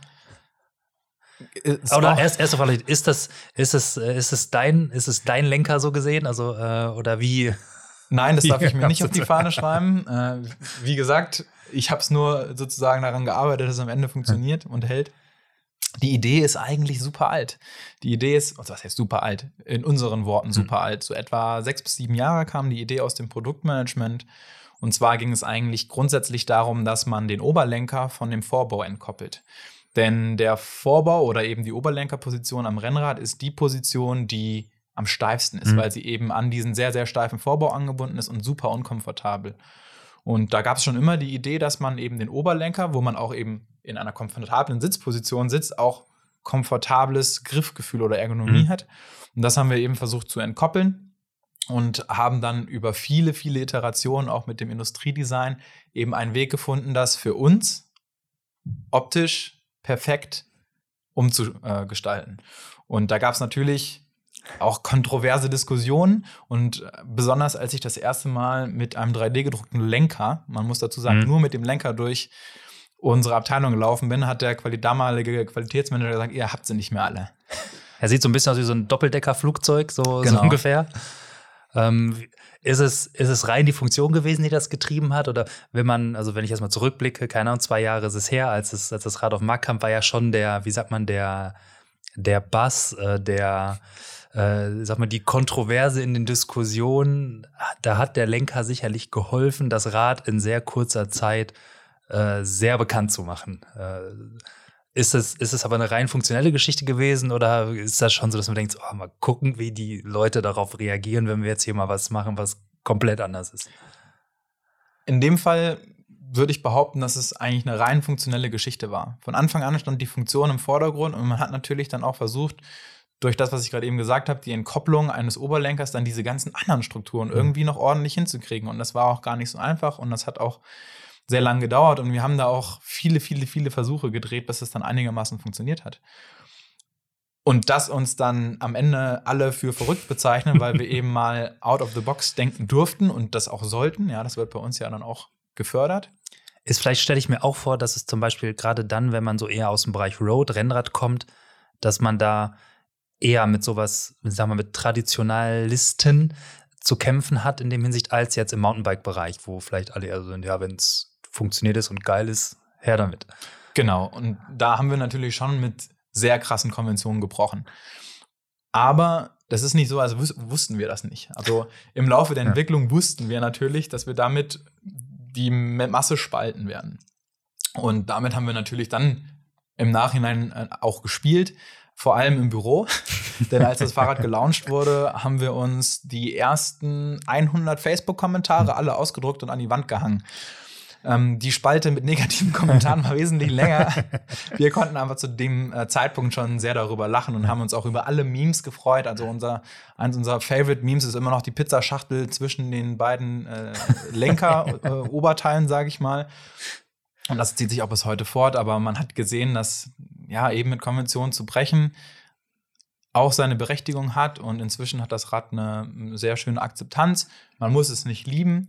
Ähm, aber wie gesagt, es hat eine große Fanbase und da freuen wir uns drüber. Ja, aber das heißt letztendlich der Lenker oder gerade dann auch die Griffposition dann auf dem, auf dem, äh, auf dem, äh, auf dem, wer ist es, äh, Basebar ja. äh, oben, ähm, ist eigentlich dann für die Position, sage ich mal, wo man äh, eher Gelände fährt äh, was wahrscheinlich dann aber jetzt, wo man nicht, also wo man Strecke zurücklegt auf unebenem Untergrund, wo man sonst, ich meine, auf dem Rennrad kennt man es vielleicht, wenn man dann mal über äh, die Straße fährt und dann ist da, weiß ich nicht, sind da so ein paar angetrocknete Erdreste noch auf dem Boden und man ruckelt da so drüber. Das schlägt ja schon durch. Genau. Ähm, dass wenn man irgendwie mal unterwegs ist und fährt und ja auch nicht in der 20er-Gruppe, wo man vielleicht immer an den Bremsen sein muss, dass man dann eine entspannte ähm, Position hat, für die, um ein bisschen Distanz hinter sich zu bringen. So, würde ich mal sagen. Ja. Richtig. Viele würden sich jetzt fragen, ja, ich brauche es im Oberlenker doch gar nicht äh, komfortabel. Ich fahre doch eh nur in den SDIs. Aber ich habe ja auch mal anfangs erwähnt, dass wir durch dieses Dirty Kansas auch inspiriert waren von diesem 200-Meilen-Rennen. Und wenn wir ehrlich sind, gibt es auch viele Strecken, gerade Gravel-Strecken, die nur gerade sind. Da gucke ich irgendwie Mhm. drei, vier Kilometer geradeaus und bin einfach mal froh, wenn ich aus meinem STIs in den Oberlenker gehen kann und wo es nicht technisch ist. Ja. Ja, ich muss sagen, ich fahre auch gerne auf dem Rennrad, also Oberlenker auch. Ähm, also wenn ich jetzt weiß, ne, klar, wenn ich in der Gruppe fahre, bin ich an den Bremsen, aber ansonsten fahre ich gerne Oberlenker, weil ich ein bisschen aufrechter sitze. Es, äh, gerade wenn es leicht bergan geht auch, ähm, ist es, finde ich, viel, viel angenehmer zu fahren einfach. Das, und auch beim Rennrad schon. Ja, und der Lenker hat dann am Ende nicht nur diese Oberlenkerfunktion und dadurch, dass wir diesen Oberlenker dann eben so gestaltet haben, wie er jetzt ist, hatten wir dann die Freiheit eben ganz in vielen anderen Bereichen auch. Zum Beispiel ist der Lenker eine, sag ich mal, äh, STI-Schelle, also vorne die Bremsgriffe werden ja mit einer Schelle befestigt. Und äh, dafür muss der Lenker eigentlich immer runde Lenkerenden haben. Und wir haben uns gedacht, okay, äh, ist eh alles geschlossen, können wir eh vergessen mit den geschlossenen Lenkerschellen. Also machen wir unsere eigene und wir gestalten zum Beispiel den Unterlenker nicht mehr rund, sondern in einer ergonomischen D-Form, Mhm. so dass ich da mehr Auflagefläche habe, besser greifen kann. Wir haben dann auch den Übergang zwischen Ober- und, sage ich mal, Mittellenker. Ja, den haben Mhm. wir dann versucht, optimal ähm, zu gestalten, haben da auch viele Iterationen gedreht, so dass man mehr Kontrolle über das Rad gewinnt, wenn man eben im Unterlenker fährt, sich mit dem Daumen einhaken kann, um eben da auch Kontrolle über das Rad zu bekommen, wenn es mal ein bisschen schwieriger wird, gerade auch um ja für die Einsteiger eben dann eine Position zu finden, dass man da sicher fährt. Und zu guter Letzt, was den meisten gar nicht auffällt, ist, dass wir sehr, sehr kurze Vorbauten eigentlich durch den Lenker generieren. Der Vorbau, in Anführungszeichen, den man sieht, ist nicht der Vorbau, der dann den Einfluss auf die Fahrdynamik hat. Und der Vorbau ist hier auch im Mountainbike-Beispiel, ist ja eigentlich sehr kurz gestaltet. Dadurch bekommt das Rad einen super langen Radstand. Und dadurch bekommt das Rad seine sehr, sehr spezifische Fahrdynamik, was viele an Gravelbikes eben nicht nur diesem spezifischen am Grail CF, sondern allgemein an Gravelbikes schätzen, eben ein laufruhiges Fahrverhalten, was eben auch mal verzeiht. Und Mhm. das macht das Fahren halt einfach zu einem, zu einer Art Schweben, sage ich mal. Ja, das heißt, der, der Radstand konkret wirkt sich dann auf, also wie, wie muss man sich das vorstellen? Wie würde man den Unterschied beschreiben? Äh, wenn man sagt, der Radstand ist länger als bei einem Rennrad, ähm, ist das sonst auch beim Rennrad auch wieder reglementiert? Wahrscheinlich, ne? Ähm, Der Radstand ist äh, auch reglementiert bei der UCI. Ähm, das sind aber Grenzen, die Mhm. reizt man normalerweise Okay. nicht aus. Bei, also der Radstand nochmal für alle, die es jetzt vielleicht nicht kennen, ist von Hinterradachse zu Ja, genau, ja. Vorderradachse. ähm, der beträgt jetzt einfach mal ein paar Zahlen in den Raum zu werfen, 30, ungefähr 30 Millimeter mehr als bei einem Endurace, einem Mhm. klassischen Rennrad. Und diese 30 Millimeter sind einmal durch längere Kettenstreben und eben durch einen anderen Lenkwinkel ähm, sozusagen wer- entsteht dieser Radstand. Und dieser Radstand gewährleistet einfach, dass man mehr Kontrolle, also eh schon fast wie auf Schienen fährt, eben auch unter sehr widrigen Untergrundbedingungen. Und das hat man teilweise bei einem Rennrad nicht, weil die dann doch eher agil und äh, drehfreudig sein oder gestaltet Mhm. sein müssten. Und das haben wir eben, diese Anforderungen gibt es beim Gravel-Bereich nicht so stark, ja, oder es liegt nicht im Vordergrund. Deswegen entscheidet man sich eher für ein laufruhiges Schienenfahren, sage ich mal. Ja, klingt, klingt gut. Ähm, wenn du sozusagen das, das Gesamtkonzept vom, vom Grail irgendwie so ein bisschen erklären würdest oder müsstest, ähm, klar, wahrscheinlich sind das jetzt schon so ein paar Sachen, die so ein bisschen da reinziehen, aber was gibt es da sonst noch für Punkte, die so ein bisschen maßgeblich dann sind, die hinter dem Rad irgendwie stehen? So was, da gibt es sicherlich ja irgendwie ein zentrales Konzept. Genau, also das zentrale Konzept war eigentlich sozusagen Speed meets Comfort. Also Geschwindigkeit trifft auf Kontrolle oder eben Kontrolle slash Komfort. Das war eigentlich das maßgebliche Konzept. Wir haben einen, wir wollten nie ein langsames Bike machen. Will, glaube ich, keiner, ja. Gerade Triathleten sind ja auch immer darauf aus, das schnellste Bike irgendwie zu finden. Und wir haben uns als Ziel gesetzt, eben ein Bike zu bauen, was deswegen auch zum Beispiel die Wahl für ein sehr leichtes Rahmenmaterial, in dem Fall Carbon, ein leichtes, schnelles Rad zu machen. Wir haben zum Beispiel besondere Augenmerk darauf gelegt, das Produktmanagement, dass Reifen- und Felgenkombinationen perfekt zueinander passen, dass wir in Kooperation mit Schwalbe einen Reifen generieren, der äh, geringste Rollwiderstände auf den Prüfständen nachweisen kann, auf Asphalt gut rollt, aber eben auch viel Kontrolle auf Gravel bietet. Das sind so Details, die dann eben Einfluss hatten. Und Komfort war eben natürlich einmal unsere Komfortsattelstütze im Heck zu benutzen, neues Komfortkonzept äh, beziehungsweise kontrollgewinnendes Konzept im Frontbereich, in dem Fall der Lenker. Dann aber auch diese Kontrolle, die sieht man eben wieder in der ganzen Geometrieauslegung des Fahrrads. Also man hat eben diesen erwähnten langen Radstand. Aber man hat dann wiederum den Komfort, den man gewinnt über die Sitzposition. Und bei dem Grail haben wir so einen kleinen Trick angewandt. Viele Rennradfahrer werden das kennen. Ich weiß nicht, vielleicht kann ich dich mal fragen, wie viel Spacer hast du unter deinem ja, Vorbau? Spacer sind für Pussys. genau. Nein, also ich wusste ja vielleicht, ich komme jetzt schon denken, worauf du hinaus willst. Ne? Also da war klar. Also, wenn man cool ist, hat man keine Spacer drin, sondern das Ding ist ganz unten. Genau, klar. Slam the Stam ist da ja. das Erste, was man macht. Ja, alle Spacer ja. raus, Vorbau runter. Ich, ich fahre übrigens schon den einen oder anderen Spacer. Also ist, äh, ja, kann man ja, ne, wie bei den Lebensringen eines Baums, kann man anhand der Spacer-Anzahl kann man ungefähr auf, auf das Alter schätzen. Ja. Das äh, hat natürlich harte Absprüche jetzt auf meiner Männlichkeitsskala zu bedeuten, aber ich, damit komme ich klar. Ich fahre auch welche. Genau. Verraten wir keinem, ja. Hört da keiner zu.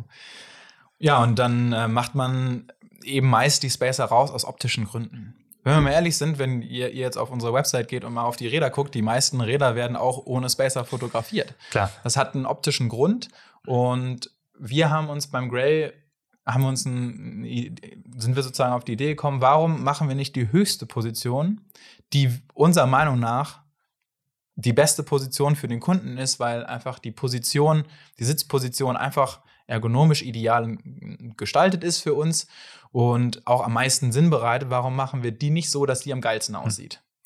Ja, und wenn man mal heute darauf achtet, wie viele Kunden des Grail einfach in dieser Position fahren mit allen Spacern, weil sie einfach am besten aussieht, ist der Plan so ein bisschen aufgegangen. Denn am Ende ist die Position, würde ein klassischer Rennradfahrer so eine Position wahrscheinlich gar nicht fahren, weil sie mhm. relativ kurz und hoch ist. Äh, und dann re relativ komfortable Sitzpositionen generiert, wir den Kunden aber so ein bisschen das aufzwingen. Ja, dadurch, dass halt der, äh, der, äh, na, der Basebar oben halt ja über dem, ich sag mal, über dem eigentlichen Vorbau schwebt, sozusagen. Und dadurch genau. fasst man ja so, keine Ahnung, drei, vier du wirst wahrscheinlich genau wissen, Zentimeter höher, als man es sonst normal würde, wenn man, äh, wenn man den Vorbau einfach glatt durchziehen würde. Richtig. Und das bringt natürlich auch seine ein oder andere äh, Herausforderung. Zum Beispiel, ich meine, wir haben wahrscheinlich auch viele technische äh, technisch versierte Zuhörer. Könnte durchaus sein, ja. Ja, die kennen sich auch mit Stack und Reach eines Rahmens aus und das war ja lange Zeit im Prinzip der Messwert, wie man Rennräder untereinander vergleicht. Ja. ja.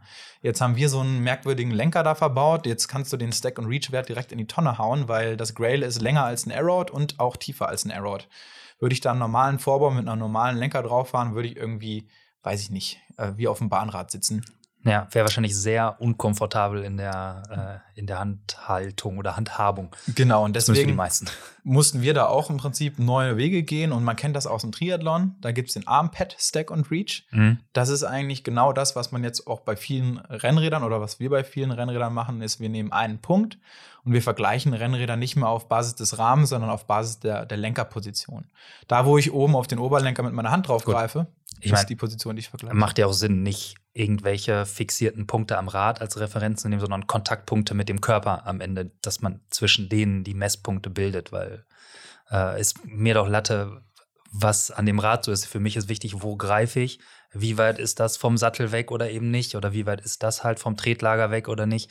Aber es ist mir ja letztendlich wurscht, wo am Rad das ist. Ja, und da habe ich ja gerade eben gesagt, sieht man diesen diese Teilmenge eben auch zum Triathlon wieder, ja. Dadurch, dass wir nicht so krass im Gravel-Bereich eingeschränkt sind durch irgendwelche Reglements, können wir auch aus anderen Bereichen, wie zum Beispiel dem Triathlon, eben solche, das sind zwar jetzt Details, das sind auch jetzt irgendwie auf dem technischen Level, aber solche Details können wir über, übernehmen. Und da haben die Triathleten mit ihrem Armpad Stack und Reach, weil sie gesagt haben, hey, wir haben nur eine Position, in der wir uns eigentlich befinden sollten. Das ist die wichtigste. Und mir ist völlig egal, wie lang, wie kurz der Rahmen jetzt erstmal ist, solange ich darauf, sage ich mal, sicher fahren kann. Ja. Gab es eigentlich schon Leute, die sich einen äh, Aero-Vorbau zusätzlich dran geklippt haben an ihr Grail? Äh, bin ich, also falls es jemanden gibt, ja, äh, sendet uns gerne Bilder zu, ja, wir sind da sehr offen für neue Ideen, ja, äh, Patent Pending müsst ihr natürlich dann damit zuschreiben. Grundsätzlich äh, gibt es keine Extensions für diesen Lenker zu ähm, erwerben, aber, und ich sage das große Aber, es geht in die Richtung, ja. Das heißt, es fahren auch viele, gerade bei diesen langen Distanzrennen, fahren auch immer mehr Fahrer auf Gravelbikes mit Extensions. Weil es bequemer ist, sich auch mal richtig ablegen zu können. Ich ja. meine, man kennt das ja, das nimmt Druck vom unteren Rücken äh, ja. und so weiter. Mehr Positionen, ja. Äh, Varietät dran. Also ich glaube, bei diesem Dirty Kansas, da ist eigentlich dieses ikonische Rennen, deswegen komme ich immer wieder darauf zurück, sieht man viele Fahrer oder gerade die Top-Fahrer haben meist Extensions auf dem Rad. Ja, gut, Man- klar, bei, bei man lacht 320 drüber, Kilometer und da gibt es vielleicht auch mal ein paar Strecken, wo es dann vielleicht doch auch äh, günstiger ist, wenn man in eine aerodynamisch gute Position geht und vielleicht auch ein bisschen Last vom Rücken man nehmen kann für ein paar Minütchen, dann klar. Äh, man sieht es eigentlich bei allen Leuten, die lange Touren fahren, dass die eigentlich, selbst wenn sie Rennrad fahren, irgendwie einen Vorbau drauf haben, wo sie sich mal reinlegen können. Ja, zum Beispiel Fiona, die letztes Jahr das Transcontinental Race gewonnen hat, Mhm. ähm, ist auch auf einem unserer N-Race gefahren und hat sich da auch Extensions drauf geschnallt. Also die, die, die Idee ist gar nicht so schlecht. Ich Mhm. habe es mir nur besonders äh, optisch noch, noch besonders spektakulärer vorgestellt, als der Lenker eh schon ist. Und wenn, wer nicht, äh, wenn nicht Triathleten, die sich das Ding dann noch umbauen. Ja, ich, ist, wie gesagt, ist natürlich immer eine Frage des Anwendungszwecks. Wir haben jetzt die Extensions zum Beispiel nicht als erste Prio gesehen. ähm, Wird sehen sich wahrscheinlich auch nicht so schnell ändern. Ich ja. kann mir aber vorstellen, in der nächsten Generation könnt ihr schon wahrscheinlich mit großer Wahrscheinlichkeit davon ausgehen, dass es dann wahrscheinlich ein Rad gibt, was mit Extensions kommt. Ja. Was auch immer. Kann, weiß ich jetzt nicht, aber kann ich mir gut vorstellen. Wir haben zum Beispiel auf andere Punkte noch einen Fokus gelegt und das ist das Thema Adventure. Das hattest Genau. du angesprochen. Ähm, zu dem Rad gibt es eben auch passende Packtaschen. Ja, da gab es eine sehr umfangreiche Anleitung kommt mit dem Rad, äh, wo man genau erklärt bekommt, wo welche Tasche wie, also wo Raum für Taschen wäre. Da allein dadurch, dass diese, diese Anleitung dabei war, diese, dieses Mini-Heft, äh, fängt es ja im Kopf schon an zu rattern. So, oh, da kann man auch Taschen dran machen. Und äh, dann, dann geht es ja schon los im Kopf. Genau. Wobei das in der Szene sozusagen auch ein gängiges Einsatzgebiet ist, Mhm. ja. Einfach mal eine Tasche dran schrauben. Ich meine, Fahrradtouren, ich glaube, ich will jetzt das nicht beschreien, aber ich glaube, der Deutsche ist einer der längsten Fahrradtouristen, die es so gibt, ja. Äh, Oma und Opa sind Ja. schon mit Ortlieb-Taschen durch die Gegend gegurkt. Heute hat man halt ein Gravelbike, was sich wesentlich cooler anhört. 40 Millimeter Reifen und irgendwie, keine Ahnung, so eine Satteltasche hinterm Popo. Ja. Das sieht ja immer aus, als hätte man da so eine Beachflag oder sowas dran montiert, wie so ein Werbebanner, so, was so hinten raus, äh, was so hinten raussteht. Aber ja, Ja, bei uns umgangssprachlich wird das auch Arschburrito genannt. auch gut, ja. ähm, ja, es hat natürlich seine Vorteile, weil man eben nicht so eingeschränkt ist. Ich meine, der, der Radtourist, der deutsche Radtourist weiß, wie so eine, wie solche Fahrradwege teilweise aussehen. Und wenn man da eben ein bisschen schneller unterwegs sein möchte, viele Kilometer hinter sich bringen, dann packt man hinten noch eine, äh, ein paar Turnschuhe ein, äh, ein paar frische Klamotten. Bei uns gibt es auch viele im Büro, die längere Touren machen mit Zelten, Mhm. Schlafsäcken, was weiß ich, äh, Hängematten, die sie dann an irgendwelche Bäume spannen und dann übernachten. Ja, da hat, alles schon. Genau, haben wir jetzt auch den Fall, der liebe Till Schenk, ich weiß nicht, ob du ihn kennst, ähm, hat gerade eine längere Tour gemacht, äh, irgendwo durch die Wüste. Äh, Niklas hat mit ihm äh, schon einen Podcast aufgenommen. okay. Wir überlegen jetzt noch, welcher von diesen beiden Podcasts zuerst kommt, aber das auch auf dem Gravelbike. Ja, super. Wahrscheinlich hat er auch die eine oder andere Packtasche dran. Gut möglich. Nein, definitiv sogar. Weil er hat es auch komplett, äh, und also komplett Zelt und so. Ja, bin ich Ja. äh, jetzt schon gespannt, was, was er erzählt oder was ihr erzählt. Vor allem eben auch auf die Ausrüstungsauswahl, denn das ist nämlich ein Riesenpunkt, der extrem individuell ist. Und deswegen tun sich da auch, oder tun wir uns als Hersteller oder andere Hersteller da auch schwer, den, sag ich mal, Radfahrern dann am Ende was vorzugeben. Denn äh, der eine braucht ein Zelt, der andere Mhm. braucht einen Schlafsack, der eine friert ein bisschen mehr oder weniger, dann muss der Schlafsack dicker oder dünner sein. Dann brauche ich vier oder fünf Liter äh, Wasser am Rad. Das sind so Entscheidungen, die der Till sich sicherlich dann durch den Kopf gehen lassen hat. Ähm, fährt man auf einen Stahl- oder einen Carbonrahmen, gibt es auch die großen Fragen, ja. Will man so eine richtige Reisetour? Braucht man vielleicht ein Rad, was man selber auch mal oder so ein Mechaniker um die Ecke oder so ein Schweißer um die Ecke schweißen mal kann, brutzeln ja. kann, ja. Beim Carbonrahmen sieht das dann schon schwierig. Ja, auch eine Menge Gaffertape. Ja. Oder das. Nein, macht keinen Blödsinn, Leute. Nee, da Ja. möchte ich auch bitte von abraten. Ja, das heißt, ähm, ihr habt aber da diverse Mounting Points für alles Mögliche an Zubehör an dem Ding. Die übrigens, äh, also wenn man sie nicht nutzt, auch gar nicht optisch so wirklich ins Gewicht fallen. Das sicher auch, äh, sieht also da nicht aus wie ein verkapptes äh, Trekkingrad, sondern es sieht wirklich, äh, wie sagt man, äh, sleek, Clean, äh, clean ja, aus. Ähm, aber es hat durchaus diverse Anbringungspunkte. Ja, die im Vergleich zu anderen Produkten auf dem Markt halten wir uns da, glaube ich, noch relativ stark zurück. Wir haben aber Anbringungspunkte für Schutzbleche beispielsweise, die man jetzt so nicht sieht. Das ist das, was du zum Beispiel ansprichst. Die Packtaschen sind aber eher darauf ausgelegt, dass man sie direkt an den Rahmen befestigt. Ja. Dafür gibt es ja auch ähm, diese Schutzaufkleber, die du da in, mit dieser Ja, ja. Anleitung erhalten hast. Immer sehr wichtig. Bitte auf Carbon immer Schutzaufkleber aufbringen. Gerade wenn man im Gravel fährt, da kann man seinen Lack auch äh, durchaus schonen, indem man so ein Aufkleberchen drauf macht. Ja, Und bevor dann die so Klemme dran kommt. Dann, ja. Genau. Und ähm, dann montiert man eben diese Packtaschen vorzüglich äh, an, an den Rahmen, weil man, weil wir jetzt auch nicht davon ausgehen, dass das Rad dafür gemacht ist, dass man um die Welt fährt. Aber wenn man eben mal einen zwei, drei Tages ähm, Ausritt machen möchte, sogenannte Micro-Adventures, wenn man das jetzt mal so auf Neudeutsch oder eingedeutscht dann sagt, dann ist das perfekt dafür geeignet und dann kriegt man auch alles rein. Ja. Und man braucht keinen Rucksack mitschleppen. Ja, ist ja auch was, was mich definitiv reizt. Äh, Ich weiß auch nicht wann, wie, wo oder was auch immer, aber dieser Gedanke reizt mich schon und das dann auch alleine äh, zu machen äh, und dann irgendwie mal, sei es zwei, drei Tage, ähm, aber genauso wie es mich reizt, äh, das mal wandernd äh, zu Fuß zu tun. Aber irgendwie das ist das, was so bei mir so so ein Kribbeln irgendwie auslöst, muss ich sagen. Ja. Ja, dann bist du nach Till dann der Nächste, der von Niklas. Lass uns überraschen. Ja. Könnte vielleicht passieren. Mal gucken. Wobei ich glaube, der Till war etwas länger unterwegs sogar. Das, äh, so verrückt wird es wahrscheinlich bei mir nicht werden. Ja, aber jetzt, wo wir gerade bei dem Thema sind, was, ähm, was ist denn so die Zielgruppe, wenn es sie überhaupt diese einzelne Zielgruppe gibt? Wahrscheinlich nicht für eure Gravel-Bikes. Also der, der Abenteuermensch, den haben wir jetzt, äh, Ja. haben wir jetzt schon besprochen. Bei uns gibt es so witzige Kategorien. Ja, ah, wir- die haben immer nette, so Personas oder sowas, die haben dann immer nette Namen in der Regel. ja gut, äh, bei uns haben die, glaube ich, gar keine so. Doch, die haben auch Namen. Aber ich komme jetzt gar nicht so drauf. Bei Auf manchen, jeden Fall also jetzt die agenturseitig bei den Kunden haben die teilweise dann so, also so echte Namen bekommen, so um das ein bisschen mehr so persönlicher zu machen. Das wird dann auch ja, ich glaube, wir haben auch noch Sachen Renate dazwischen. dabei. Ja. Äh, aber so Re- Renate Granate und solche und, und Petersilie und solche Namen gibt es bei uns auch. Natürlich aufs Radfahren bezogen. Ähm, tatsächlich haben wir da auch so eine Art Persona äh, charakterisiert.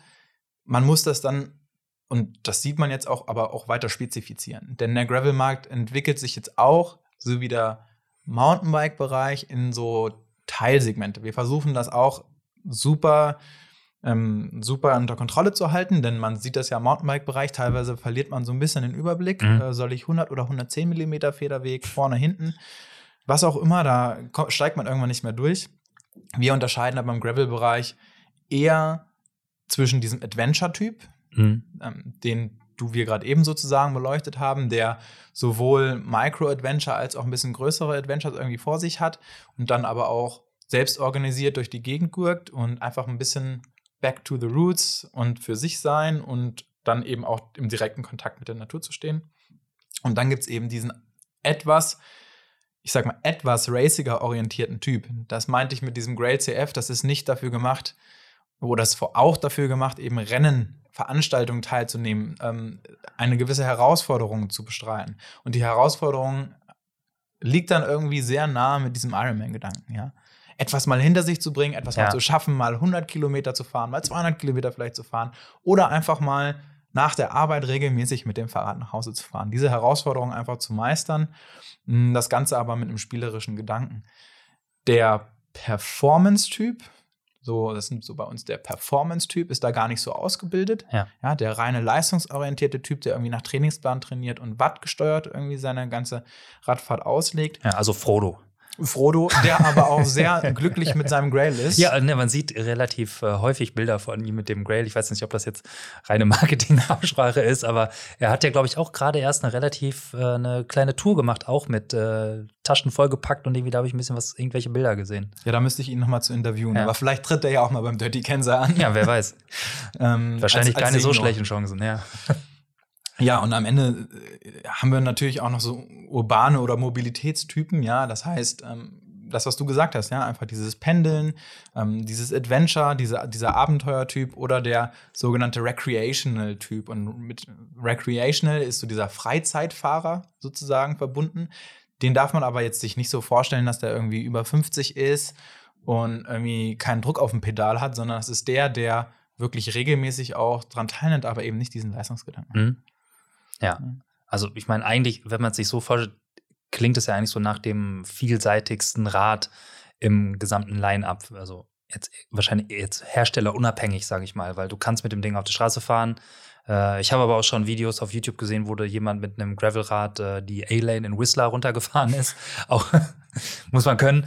Äh, selbst mit dem Mountainbike muss man das erstmal können. Ja. Dafür haben wir übrigens so kleine Sticker auf unserem Fahrrad, die äh, den sozusagen bestimmungsgemäßen Gebrauch kennzeichnen. Also bitte nicht nachmachen. Ja. Und wenn dann auf eigene Gefahr. Also, ne, es ist ja ein super vielseitiges Ding irgendwie. Ist wahrscheinlich schwierig, dann da so wirklich so, auch von der Vermarktung her stelle ich mir vor, zu sagen, so, wir gehen jetzt da, das ist unsere Ansprache, sondern es gibt wahrscheinlich dann ja fünf, sechs, sieben, wie du gerade sagtest, verschiedene Bereiche, die alle irgendwie äh, da ihren Match haben. Ja, man versucht sich halt, wie gesagt, von den existierenden anderen Zielgruppen auch ein bisschen abzuheben, auch im eigenen Portfolio. Und da ist eben auch die Abgrenzung zum Rennradsport eigentlich schon relativ deutlich. Wobei die meisten Schnittmengen oder die größte Schnittmenge gibt es immer noch mit diesen Endurance-Marathon-orientierten Fahrrädern, ja, wo das ganze, dieser ganze Performance-Gedanke und ich würde jetzt mal auch so dieser Lifestyle-Gedanke, den gibt es natürlich auch stark beim Graveln, aber in einem anderen, sag ich mal, in einem anderen Jargon so ein bisschen, Mhm. ja. Also man kennt diese Marathon-Szene entwickelt sich ja auch äh, Richtung Rafa, ja. Dieses sehr moody, sag ich mal, also sehr Ja. gefühlsgesteuerte Fahrradfahren und man trinkt irgendwie nach jeder, nach 30 Kilometer jedes Mal ein Cappuccino. Und Ja, aber sehr stylisch auch, ne? Und ähm, Genau, und dieses Stylische, das hat dieses Gravel auch, es hat eine sehr starke Kultur, aber es ist auch noch roher, sage ich mal, ja. Und das hat mehr Dreck auch. involviert. genau, das, Zwangsweise. das Ja. sieht man auch zum Beispiel in unserer Bildsprache, ja, Ja. weil das eben auch unser Wunsch ist. Ja, ja, ich finde es super spannend und ich freue mich jetzt äh, auf die Wochen, die mir bevorstehen äh, und mal ein bisschen auch die äh, Umgebung unsicher zu machen und auch dann mal ein paar Wege zu entdecken, die ich halt mit dem Rennrad sonst nicht erschließen konnte. Ähm, und aber auch ein bisschen wegzukommen von der Straße einfach. Das muss ich dann auch sagen. Ja, Das, das ist quasi gemäß unseres Mottos Go Find It ah, ähm, beim Grail, ne? Find the Wow. Holy Grail, das, äh, da, daher kommt die ganze Geschichte. Ja. Gut, dass ich mir das alles noch nicht angeguckt habe oder mich so überhaupt noch nicht damit beschäftigt habe. ja, aber es ist super, dann kannst du dich Ja. nämlich genau auf dieses Abenteuer begeben und da kannst du dich sicherlich drauf freuen. Ja. Woran arbeitest du jetzt? Also was, also ohne jetzt, äh, sag ich mal, jetzt irgendwelche Sachen verraten zu müssen, die du vielleicht noch nicht verraten darfst, aber wo geht da der Weg so jetzt hin im Bereich Gravel, sag ich mal? Vielleicht arbeitest du ja gar nicht mehr an, einem Gravelbike gerade, aber äh, was geht da so ab bei euch? Genau, also die Entwicklungen bei uns sind natürlich immer sehr vielseitig. Tatsächlich ähm, ist es so, dass wir auch immer mal Ingenieure tauschen, in Anführungszeichen. Ja, der eine kümmert sich mal um Triathlon, dann kümmert er sich mal ein bisschen mehr um Gravel oder womöglich äh, wird mal ein Mountainbike-Ingenieur neben einen Triathlon-Ingenieur gesetzt. Das soll auch schon mal vorkommen. Aber bei mir ist es eher so, dass ich eher ganzheitlich äh, unterwegs bin und dieses ganze Rennrad äh, so ein bisschen gerade überbrücke. Ja, das heißt, ich arbeite nicht ausschließlich auf Gravel, sondern arbeite auch auf klassischen Rennradplattformen. Und äh, da wird natürlich auch gemäß unserer Portfolioentwicklung alle Jahre immer mal wieder ein neues Rennrad rauskommen. Welches das jetzt genau ist, das darf ich noch nicht verraten. Ähm, aber natürlich wird es irgendwann mal wieder ein neues Rennrad geben. Das heißt, ich gehe tatsächlich wieder ein bisschen zurück auf schmalere Reifen. Ähm, Die werden ja auch immer breiter, diese schmaleren Reifen schon. Ja, genau. Angefangen mal bei 19C Ja. oder wo wir da mal waren und inzwischen bei 28, 30, 32 Millimeter angekommen sind, äh, geht da der Trend auch immer weiter. Das heißt, breite Reifen gibt es immer noch, aber aktuell geht es eher Richtung ähm, klassische Rennräder. Ja, die entwickeln wir neben inzwischen auch E-Bikes und Triathlon-Rädern entwickeln wir die natürlich auch noch. Ja, gibt's schon E-Gravel-Bike eigentlich? Ähm, der Markt, den gibt es auf jeden Fall. Aber das ist ja. wahrscheinlich E-Mountainbike dann schon eher, ne? Da, Äh, es oder- gibt auch, es gibt beides. Also man kann das jetzt auf dem Markt eigentlich ganz gut äh, in der letzten Zeit sich, sich anschauen, was sich da alles so entwickelt. Ja, wir haben auch E-Rennräder, gibt es schon inzwischen auf dem Markt. Ja, Ähm, Der E-Mountainbike-Markt ist ja mega am Boom. Da gibt es so, die Big Player gibt es da schon. Und mit solchen Themen, die gehen natürlich nicht einfach so an uns vorbei. Ja, klar, Also- ist, ist natürlich auch was, was so aus der Sportler-Ecke gerne so ein bisschen nicht nur belächelt, sondern auch eher ähm, runtergeputzt wird, sage ich mal. So, ah, da kommen die mit ihren mit ihren E-Bikes und dann äh, ähm, dieses ah, hat er hat das nicht drauf, selber Rad zu fahren, so ungefähr, es braucht er einen Motor, aber ähm, ich glaube, das ist, für mich ist das die falsche Sicht irgendwie auf die Dinge. Ich denke mir, dieses ganze E-Bike-Thema, zumindest jetzt erstmal der Blick von außen, kannst du gleich sagen, vielleicht ob es so ist oder nicht, aber der macht halt diesen ganzen Markt Fahrräder so viel größer und bringt auch so viel mehr Geld in diesen Markt, wenn man es jetzt mal einfach so, also von Kundenseite auch das Bedarf, na, der Bedarf nach diesen Rädern, äh, Menschen es zu ermöglichen, äh, mobil zu sein oder zumindest äh, durch immer noch ein bisschen eigene körperliche Aktivität, die es vorher vielleicht überhaupt nicht äh, die Möglichkeit hätten, irgendwie mal größere Strecken zurückzulegen oder überhaupt Strecken zurückzulegen, dass das was ist, was ja eigentlich schön ist, was ich aber auch ja vermute, was halt Geld in den Markt bringt, um es wieder Herstellern zu ermöglichen, Top-Leute einzustellen, Ingenieure, was auch immer, Leute wie dich, keine Ahnung, äh, um insgesamt besseres Material zu entwickeln. Ne? Und am Ende, glaube ich, davon profitieren dann alle. Deswegen finde ich es immer bisschen befremdlich, wenn dann da wieder so, liest man in irgendwelchen Rennradgruppen oder sonst was, dass dann so Sprüche gedruckt werden äh, gegen irgendwelche E-Bike-Fahrer. ähm, da, da, bin ich so ein bisschen von weg, muss ich sagen. Das verstehe ich nicht so richtig. Ja, ich glaube, man sollte sich da nicht anfeinden. Ähm, es haben beide Radarten ihre Berechtigung und ihre, ihre Nutzer und das ist auch genauso, wie es sein soll, meiner Meinung nach. Man sieht das ja auch. Also wer keinen Motor braucht, braucht sich keinen anschaffen und man sollte sich nicht echauffieren, wenn man am Berg dann vielleicht doch von einem Surren äh, von hinten so ein bisschen, man sollte das vielleicht eher als Ansporn nehmen und dann vielleicht noch mal eine Schippe draufzulegen oder irgendwie, was weiß ich, oder mal ins Gespräch zu kommen mit jemandem, mit dem man sonst nicht sprechen würde. Ja, klar, es kann natürlich, kann natürlich schon Wurm, wenn man dann irgendwie den Berg hochkraxelt äh, und dann kommt einer mit der Sitzposition einer Schrankwand äh, an einem locker flockig äh, vorbeigefahren. So what, mein Gott, ey. Das, das, kann das sollte das, das Ego aus, kratzen, ja, aber das ja. sollte das Ego eigentlich aushalten. Ja, deswegen äh, vielleicht einfach mal ein kurzes Pläuschen halten, wenn man irgendwie da äh, in den Alpen ist und gerade sich so ein Pass hochquält. Nee, aber grundsätzlich ist es so, dass der Markt sich natürlich stark entwickelt. Wir profitieren alle davon. Also wir profitieren äh, wirtschaftlich und eben auch durch stärkere Innovationskraft davon. Auf der anderen Seite ist es für uns genauso interessant, das Ganze eben zu entwickeln und dann auch wieder ein perfektes Fahrrad versuchen auf die Beine zu stellen. Ja, und zwar nicht immer nur mit dem Gedanken, ja, dann äh, schieben wir da einen irgendwie mit 25 km/h über die Straße, sondern dieser E-Bike Gedanke kommt ja eigentlich aus einem sehr leistungsorientierten Gedanken heraus. Zum Beispiel vor allem der Mountainbike-Gedanke eben mehr ja. zu erreichen, äh, bestimmte Trails zu fahren, die man vorher irgendwie nicht erreichen genau, konnte. Genau, ja, auch mit Mountainbike ist es ja so, da haben sonst die Leute ihr Fully ähm, in der Seilbahn hochkarren müssen, um dann halt ihre Abfahrten zu machen kannst du jetzt, wenn du einen Motor kannst du selber hochfahren zumindest, brauchst halt bist nicht mehr auf eine Gondel angewiesen oder musst das Ding nicht kilometerweit hochschieben, weil weiß keine Ahnung, so ein Fully wiegt ja richtig was. Ja. Ähm, da fährst du halt auch nicht mal eben den Berg vorher hoch, wenn du dann noch ein bisschen was in, im Körper haben willst, um da auch wieder einen anspruchsvollen Trail runterzufahren. Also da ergibt das so für mich auch Sinn, dass man auf einmal Möglichkeiten hat, Dinge für sich zu erschließen, die halt vorher unmöglich waren. Auch jetzt als Sportler. Genau. Ob das jetzt natürlich immer in den schmalsten Trails sein Klar. muss, um irgendwie da irgendwie neue Wege oder da, wo die Jungs eigentlich runterkommen, dann hochfährt. Das sind so ja, sehr eng diskutierte Szenarien, die man sich vielleicht nicht immer wünscht.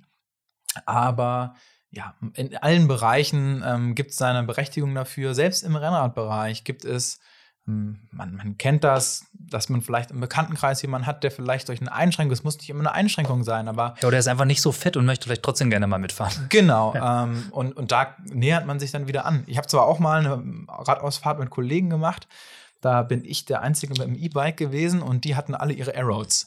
Das war dann ein Spaß, wenn es bergauf ging, weil da konnte ja. ich einbeinig fahren, sobald wir im Flat waren und irgendwie 40 km/h angestrebt ja. haben und der Motor ausgesetzt genau, der Motor hört bei 25 auf und dann musst du den Rest zutreten und das Ding wiegt dann ja doch ein paar Kilo mehr als ein normales Rennrad. Ja, aber sonst, ich meine, auch bei uns im Kollegen, ähm, im Kollegium gibt es viele, die dann natürlich skeptisch äh, anfangs äh, gegenüber waren, die sich dann auf so ein Rad setzen und sagen, oh oh, das hat ganz schön viel Spaß gemacht. ja. Und da äh, schließe ich eigentlich jeden Bereich mit ein. Also ich glaube nicht, dass es da einen Bereich gibt, der nicht irgendwann auch Vielleicht der Triathlon-Bereich. Das ist vielleicht der einzige, wo ich mir aktuell nicht vorstellen kann, dass es mal ein Zeitfahrrad mit Motor gibt. Ja, gut, das ist Aber ja auch, der Triathlon ist ja auch so gesehen jetzt nicht, nicht ein Sport in dem Sinne, wie es ähm, Radfahren einfach ist oder Laufen, die man einfach so Triathlon ist ja nur ein Wettkampfformat, ne, der aus einzelnen Sportarten besteht. Und wie so in einem Wettkampfformat braucht man keinen Motor. Ähm, ne, das glaube ich, da sehe ich auch wenig Sinn. Ähm, aber überall anders, mein Gott, ey, also äh, ich freue mich vielleicht auch, wenn ich äh, irgendwann mal so alt bin, dass ich äh, vielleicht nicht mehr so äh, leistungsfähig bin, wie ich es äh, jetzt bin oder mal war. jetzt gerade ist es auch so, hm. aber äh, gut, und ich, ohne Motor geht, geht im Moment noch. Aber ich bin vielleicht auch froh, wenn ich einfach die Möglichkeit habe, da weiterhin Dinge zu erleben, ähm, auch noch äh, Natur zu sehen äh, und einen Radius zu erschließen, den ich vielleicht sonst nicht erschließen kann. Ne? Ja, und ich glaube, darum geht's. Und das muss man dann wirklich auch sportlich sehen. Auch wenn viele sagen, das hat für mich nichts mehr mit Sport zu tun. Aber zum Beispiel mit dem Schwiegerpapa oder der Schwiegermama, die irgendwie noch nie auf dem Rad saß oder wenn er nur mit Körbchen bis zum Edeka gefahren ist, kann man da mal eine Radtour machen. Und äh, dann gleicht sich eben dieses Level wieder an. Und ja, wie gesagt, sehe ich da sehen wir da aktuell in jedem Bereich was, was sprießen, ja. Und wenn man das selbst im Lastenbereich, da war das ja auch ein großer, großer ja, da, Punkt. Ja. Mega, wenn ich jetzt hier in der Stadt sehe und es gibt hier überall sprießen so Kindertagesstätten äh, aus dem Boden und dann sind die halt hier hauptsächlich auch mit solchen Lastenrädern unterwegs, wo die dann halt vorne halt so diesen riesen Kasten haben, wo dann halt vier kleine Kinder drin sitzen. Genau. Ähm, und die werden dann halt, äh, die können halt damit durch die Gegend fahren, sind mobil. Das wäre auch klar, das geht vielleicht auch so mit dem Lastenrad, wenn man dann eine sehr fitte Kindergärtnerin hat. Ja. Aber ähm, ansonsten ist es schwierig möglich. Ne? Also bieten sich auch tolle Potenziale. Oder ja. halt auch mal vier Kästen Bier nach Hause zu bringen mit dem Lastenrad. Oder das. Müssen ja nicht vier Kinder sein, können auch vier Kästen Bier sein. Ja, zum Beispiel. Jeder so, wie er es braucht. Ja. ja, gibt auch sicherlich bei uns die ein oder andere Skizze, die sowas im Büro schon mal gezeigt ja. hat. sowas, ja. Ja, genau. Aber ähm, sind wir so ein bisschen abgedriftet in das äh, Motorthema. Ähm, Gravel-Bereich, gibt es da denn irgendwie noch diese große, ähm, sag mal, Konstruktionsherausforderungen oder Dinge, die sich da, wo du sagst, ja, da, da steht noch was an, da schlummert noch irgendwie ein Potenzial oder irgendwas, was ihr gerne noch realisieren wollen würdet? So dass, ich, dass man schon absehen kann, da ist irgendwie eine nächste Produktgeneration zumindest im Kopf. Ich denke, Weiterentwicklungspotenzial gibt es eigentlich schon großes. Und zwar driftet das dann alles natürlich auch ein bisschen mehr Richtung Mountainbike, das mhm. Ganze. Ja, man kann das aktuell ganz gut verfolgen. Es gibt die ersten vollgefederten Gravelbikes. Mhm. Unabhängig, ob ich das gut oder schlecht finde, ähm, gibt es dann natürlich, sage ich mal, Strömungen, die in diese Richtung gehen. Und das Ganze schauen wir uns auch an und prüfen, ob das so Sinn macht oder nicht. Ähm, eine riesengroße Herausforderung sind Reifen. Mhm. Und das hat mit der Konstruktion eines Fahrrads zu tun. Das heißt, ein, sage ich mal, klassisch gestaltetes Fahrrad, was irgendwie ein hinteres Rahmendreieck hat und ein vorderes Rahmendreieck, ist aufgrund der konstruktiven Einschränkungen auf eine bestimmte Reifengröße limitiert. Ja. Ja, äh, man, jeder, der irgendwie so ein Grail zu Hause hat, kann mal gucken. Hinten im Hinterbau ist jetzt nicht mehr so viel Platz. Das ist alles äh, spitz auf knapp genäht, aber ähm, da gibt es auch zum Beispiel Entwicklungen von den Gruppenherstellern, wie zum Beispiel Shimano und SRAM, mit breiteren Kettenlinien. Man kennt das aus dem Mountainbike-Sport, wo dann sogenannte Boost-Systematiken entwickelt worden sind, um noch breitere Reifen reinzukriegen. Mhm. Und natürlich ist es so, dass wenn ich einen breiteren Reifen in so ein Gravel-Bike reinmache, zum Beispiel einen 50er, dass ich damit dann theoretisch noch mehr Grip habe im, ja. Im Und noch mehr Komfort letztendlich, weil weniger Reifendruck wieder nötig ist. Richtig, mehr in Anführungszeichen Federweg. Ja. Und dadurch verliere ich natürlich auch Speed. Ja, dadurch habe ich mehr ähm, Widerstand auf der Straße. Die Reifen sind nicht so, oder die Reifenhersteller sind jetzt nicht so gut, dass die einfach mal so 10 mm mehr, mehr Breite einfach durch eine tolle Gummimischung mhm. jetzt zu einem superschnellen Reifen machen. Da hat die Physik dann irgendwie dann doch noch mitzureden.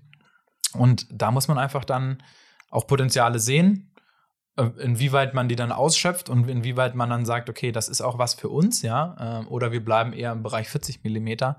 Das muss dann eher so dieses Portfolio entscheiden. Am Ende denke ich, hat äh, für mich persönlich 40 Millimeter ist so mein Sweet Spot. Ähm, ich würde zum Beispiel nicht mit breiteren Reifen fahren wollen, ja. aber es gibt eben in der Reifenbreite nach oben meist kein, kein Ende. Ja, das glaube ich. Auf der anderen Seite kann einem ja auch keiner verbieten, einfach einen 30er oder 32er Rennradreifen dann ins Grail reinzupacken. Geht ja, ja auch, ne? Also so genau. von daher, wenn man dann sagt, oh, jetzt ist gerade, äh, jetzt ist Sommer und jetzt fahre ich lieber draußen auf der Straße ja. und sich dann einen zweiten Satz äh, Laufräder mit einem Rennradreifen drauf zu holen oder das umzuziehen. Ich ja. weiß gar nicht, wo ich habe es nicht im Kopf, ob jetzt auf dieselben Felgen auch ein, auch ein Rennradreifen drauf geht. Aber Theoretisch, ja. Äh, kann man ja machen und dann kann man mit dem Ding ja astrein auf der Straße fahren. Genau. Äh, also noch astreiner als sowieso schon. Man kann kleiner oder eben auch größer werden. Und die, aktuell ist eben die große Herausforderung, wenn man sagt, okay, der, der Trend oder sage ich mal, der Markt entwickelt sich Richtung größere Reifen, dann prüfen wir natürlich auch frühzeitig, wie lässt sich sowas realisieren? Und das sind so Punkte, an denen wir da eigentlich, sobald ein Fahrrad auf den Markt kommt, das kann man so immer als erste, als ersten Entwicklungsstart, mhm. zumindest bei dem Entwickler im Kopf sehen. Ja, was ist der breiteste Reifen? Nö, aber sobald, allgemein gesprochen, okay, sobald ja. das Rad auf den Markt kommt, was kann man besser machen? Okay, ja, klar. Und wir, wir arbeiten ungefähr so zwei Jahre an so einem, an so einem Rad und das letzte, die, das letzte halbe Jahr ist meist organisatorische Natur, sprich, man schaut, dass die Logistik stimmt, man guckt, dass die Supply Chain läuft, man ähm, bessert hier und da mhm. irgendwie noch Kinderkrankheiten Klar, aus. Klar, da muss man wahrscheinlich mal irgendwo im Werk vorbei und hast du nicht gesehen und äh, schöne, also sich umgucken, dass die Produktion läuft halt. Ja. Genau, und aber in dieser Zeit entwickelt sich ja alles andere auch. Die ja. Welt bleibt ja dann, steht ja dann nicht still und dann entwickelt sich was weiter und dann sieht man natürlich schon, okay, wo sind die Potenziale? Was hätten wir anders gemacht, wenn wir jetzt angefangen hätten? Und ich glaube, das ist bei jedem Fahrrad so und das ist auch immer unser Ansporn, unser Anspruch. Und ich habe das vorhin mal erwähnt, dass wir da auch extreme Freiheiten genießen. Das muss man sagen. Also der, der Roman, unser CEO, äh, ist da sehr supportive. Also der unterstützt uns in allen crazy Ideen, die wir da mal haben. Und als wir damals beispielsweise mit diesem Lenker aufgeschlagen sind, hat er nicht die Hände über den Kopf zusammengeschlagen, hat gesagt, ihr seid alle gefeuert, sondern er hat gesagt, genau das wünsche ich mir. Ja, er ist auch also ne, cool, wenn man dann halt auch so das, das Backing hat, die Unterstützung, man weiß, äh, okay, man kann auch mit seinen bekloppten Ideen mal ankommen, die können dann vielleicht auch mal voll in die Hose, also voll in die Hose gehen oder kann mal nichts werden, aber dass man zumindest sich nichts äh, dass es gewollt ist, dass man vielleicht auch manchmal über die Grenze geht oder ein bisschen zu mutig ist, vielleicht ein bisschen zurückrudern kann, vielleicht immer.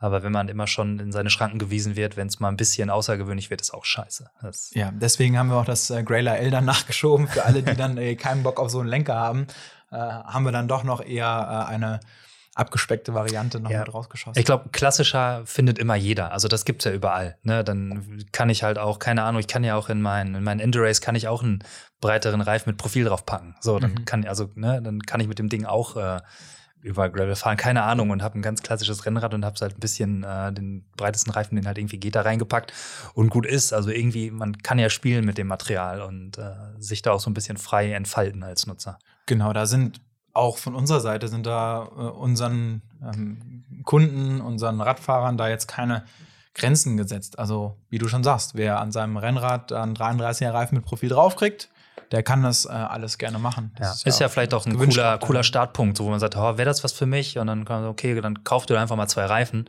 Ja. Und guck mal, wenn du ein Rennrad mit Scheibenbremse hast und das hat noch ein bisschen Luft, guckst mal, was da reinpasst und dann probiert man es auch mal aus. Also eigentlich auch eine gute Sache. Das ist ein, ein guter Tipp. Also Klar, dann verkauft ihr jetzt nicht direkt noch ein Rad. Tut mir leid. Aber nur als Schnupperangebot natürlich. Genau, als Schnupperangebot kann man das gerne mal machen. Vielleicht stellt man ja fest, dass man äh, draußen dann doch mehr Spaß hat. Aber eins kann ich euch sagen, 33 mm und 40 mm, das ist äh, ein weltweiter Unterschied. Ja, da fällt mir noch eine Sache ein, jetzt rein für mich, rein pragmatisch. Gehen die normalen Schläuche in die 40er Reifen oder brauche ich da schon, also die Rennradschläuche? Ich brauche wahrscheinlich etwas größere, breitere Schläuche auch, ne? Da also wenn ich Platten habe. Ja, genau, da sind wir genau wieder an dieser Diskussion, äh, dass auch die Rennradreifen immer breiter werden. Mhm. Wenn man natürlich schon 28er Reifen auf seinem Rennrad fährt und sogenannte 28 bis 44 Millimeter breite Schläuche irgendwie verwendet. Ja, ich glaube, ich habe bisher nur die noch die, die ganz klassischen, die eher so aus so einer, also die einen drunter, ich weiß gar nicht, was das dann ist, aber ich, dann müsste ich, glaube ich, noch mal gucken, bevor ich morgen losdüse, und mir für, den Fall der Fälle nochmal irgendwie mal ein, zwei Schläuche organisieren, die auch in 40er-Reifen reingehen. Ja, genau. Falls ich dann da stehe und feststelle, ich wechsle das Ding und es platzt mir direkt weg, weil das nicht die Größe hat oder Richtig. Zu, äh, sich zu weit dehnt dann der, das, äh, was ist Butyl? Was ist das Material? Heißt es? Oh, da Butyl, Butyl, Butyl, Schläuche. Also Latex ist ja nicht, aber ist ja egal. Ähm, Normale Schläuche. Genau, wir aktuell wird ja sogar ähm, in Richtung TPU experimentiert, ähm, ja. falls du das kennst, diese ja. TPU-Schläuche. Grundsätzlich empfehle ich natürlich jedem bei Gravel so schnell es geht auf Tubeless umzusteigen. Tubeless, ja. Hat den Grund, dass man eben mit deutlich weniger Druck fährt und diese Milch einfach viel, viel besser funktioniert. Ja. Da dann bitte darauf achten, sich eben die passenden Ventile zu kaufen und darauf zu achten, dass die äh, Laufräder, Tubeless Ready äh, oder Tubeless Easy, das kommt je nachdem, was für einen ja. ähm, Laufradhersteller man kauft, ist das aber eigentlich immer ausgewiesen und dann empfehle ich jedem darauf umzusteigen. Ähm, und dann, dann Schlauch für den Fall der Fälle einfach noch einen Schlauch, ein Schlauch für den Fall der Fälle. Und um auf deine Frage zu antworten, eben müsstest du ein bisschen größere Schläuche kaufen, um auf Nummer sicher zu gehen. Ja, ich habe sogar noch, also die DT Swiss Laufräder, die drauf sind, sind auf jeden Fall tubeless ready. Und ich habe auch noch ein, die sind aber nicht tubeless verbaut, die sind mit Schlauch verbaut, aber ich habe ein tubeless Kit von DT Swiss noch zu Hause. Allerdings, ob ich da jetzt morgen noch Bock habe, das vorher noch einmal umzubauen auf, äh, auf tubeless, weiß ich noch nicht, aber äh, mittelfristig äh, würde ich das dann mal in Angriff nehmen, ja. Wir würden es auch gerne so ausliefern, ist nur eine ganz schöne Sauerei im das, Karton. Ja, das, das glaube ich. Das ist natürlich, ja, ja. Aber vielleicht könnte man noch das Kit mit reinlegen. Oder als buchbares Add-on. Das ist eine gute Idee. Ich gebe es mal direkt ja, weiter. Sehr gut. Vielleicht kennst du da jemanden, ich weiß ja nicht. gut, ähm, ja, ich habe meine Liste durch, aber eigentlich ist, äh, haben wir jetzt auch, ich gucke gerade mal, oh, Stunde 40 quatschen wir jetzt, nicht ganz. Krasser Shit. Cool war's. Ja, äh, ich bedanke mich an der Stelle. Ich glaube, ich habe mich noch gar nicht bedankt. Vielen Dank für die Einladung. Ja, gerne, gerne, gerne. Und äh, war ja auch echt unkompliziert. Und ähm, ich hoffe, man hat jetzt so ein bisschen was lernen können über das Thema Gravel. Ich habe auf jeden Fall eine Menge lernen können über das Thema Gravel, denn mir steht es jetzt erst so ein bisschen bevor. Wahrscheinlich schlagen viele so die Hände im Kopf zusammen über die Fragen, die ich gestellt habe. So, ja, der Trottel, warum fährt er denn nicht schon seit zwei Jahren mal? Ist doch eh viel geiler oder was auch immer. Ähm, ja, aber ich äh, sage dann auch nochmal Danke und äh, ja, vielleicht bis demnächst einfach mal. Ja, bis demnächst. Ich hoffe, wir haben den einen oder anderen heiß machen können. Ah, ich gehe davon aus. Mich auf jeden Fall schon mal. Sehr gut. Wenn du nicht spätestens jetzt heiß bist auf das Thema Gravelbiken und richtig Lust hast, das nächste Mal runter von der Straße zu fahren und direkt in den nächsten Wald oder den nächsten Hügel hoch und dann auch wieder runter, dann kann ich dir auch nicht mehr helfen. Bei mir war es auf jeden Fall so und die erste Gravel-Tour nach dem Podcast hier hat sowas von Spaß gemacht und hat mich sowas von gecatcht, sodass sich dieses Rad direkt an Platz eins meiner äh, internen Räder-Highscore gesetzt hat. Ich kann es nur empfehlen. Also entweder kauf dir ein Gravelbike, irgendeins, oder schau mal, wie viel Luft bei deinem Rennrad so für die Reifen ist und montier die dicksten Reifen drauf, die du dir irgendwie organisieren kannst mit Profil und bieg einfach mal ins nächste Gelände ab. Also, wenn du hier genauso viel mitgenommen hast aus dem Podcast, wie ich das habe, dann lass uns doch gerne eine super schöne Bewertung in der Apple Podcast App da, denn da hilft es uns einfach am meisten, diesen Podcast hier weiter zu verbreiten. Und ansonsten, wenn du Feedback hast oder was auch immer, dann schreib uns gerne eine Mail an podcast@pushinglimits.de zum Beispiel oder hinterlass einen Kommentar auf Facebook oder auf Soundcloud oder whatsoever, tu da was du willst. Wenn du noch eine Möglichkeit suchst, uns vielleicht irgendwie zu unterstützen, dann schau auch gerne mal in unserem Shop vorbei auf shop.pushing-limits.de und kauf dir zum Beispiel eine schöne Cap oder ein Radtrikot oder was anderes, was in den nächsten Tagen noch in den Shop kommt. Lass dich überraschen. Also, ich wünsche dir eine gute Zeit. Hau rein. Mach's gut. Ciao, ciao.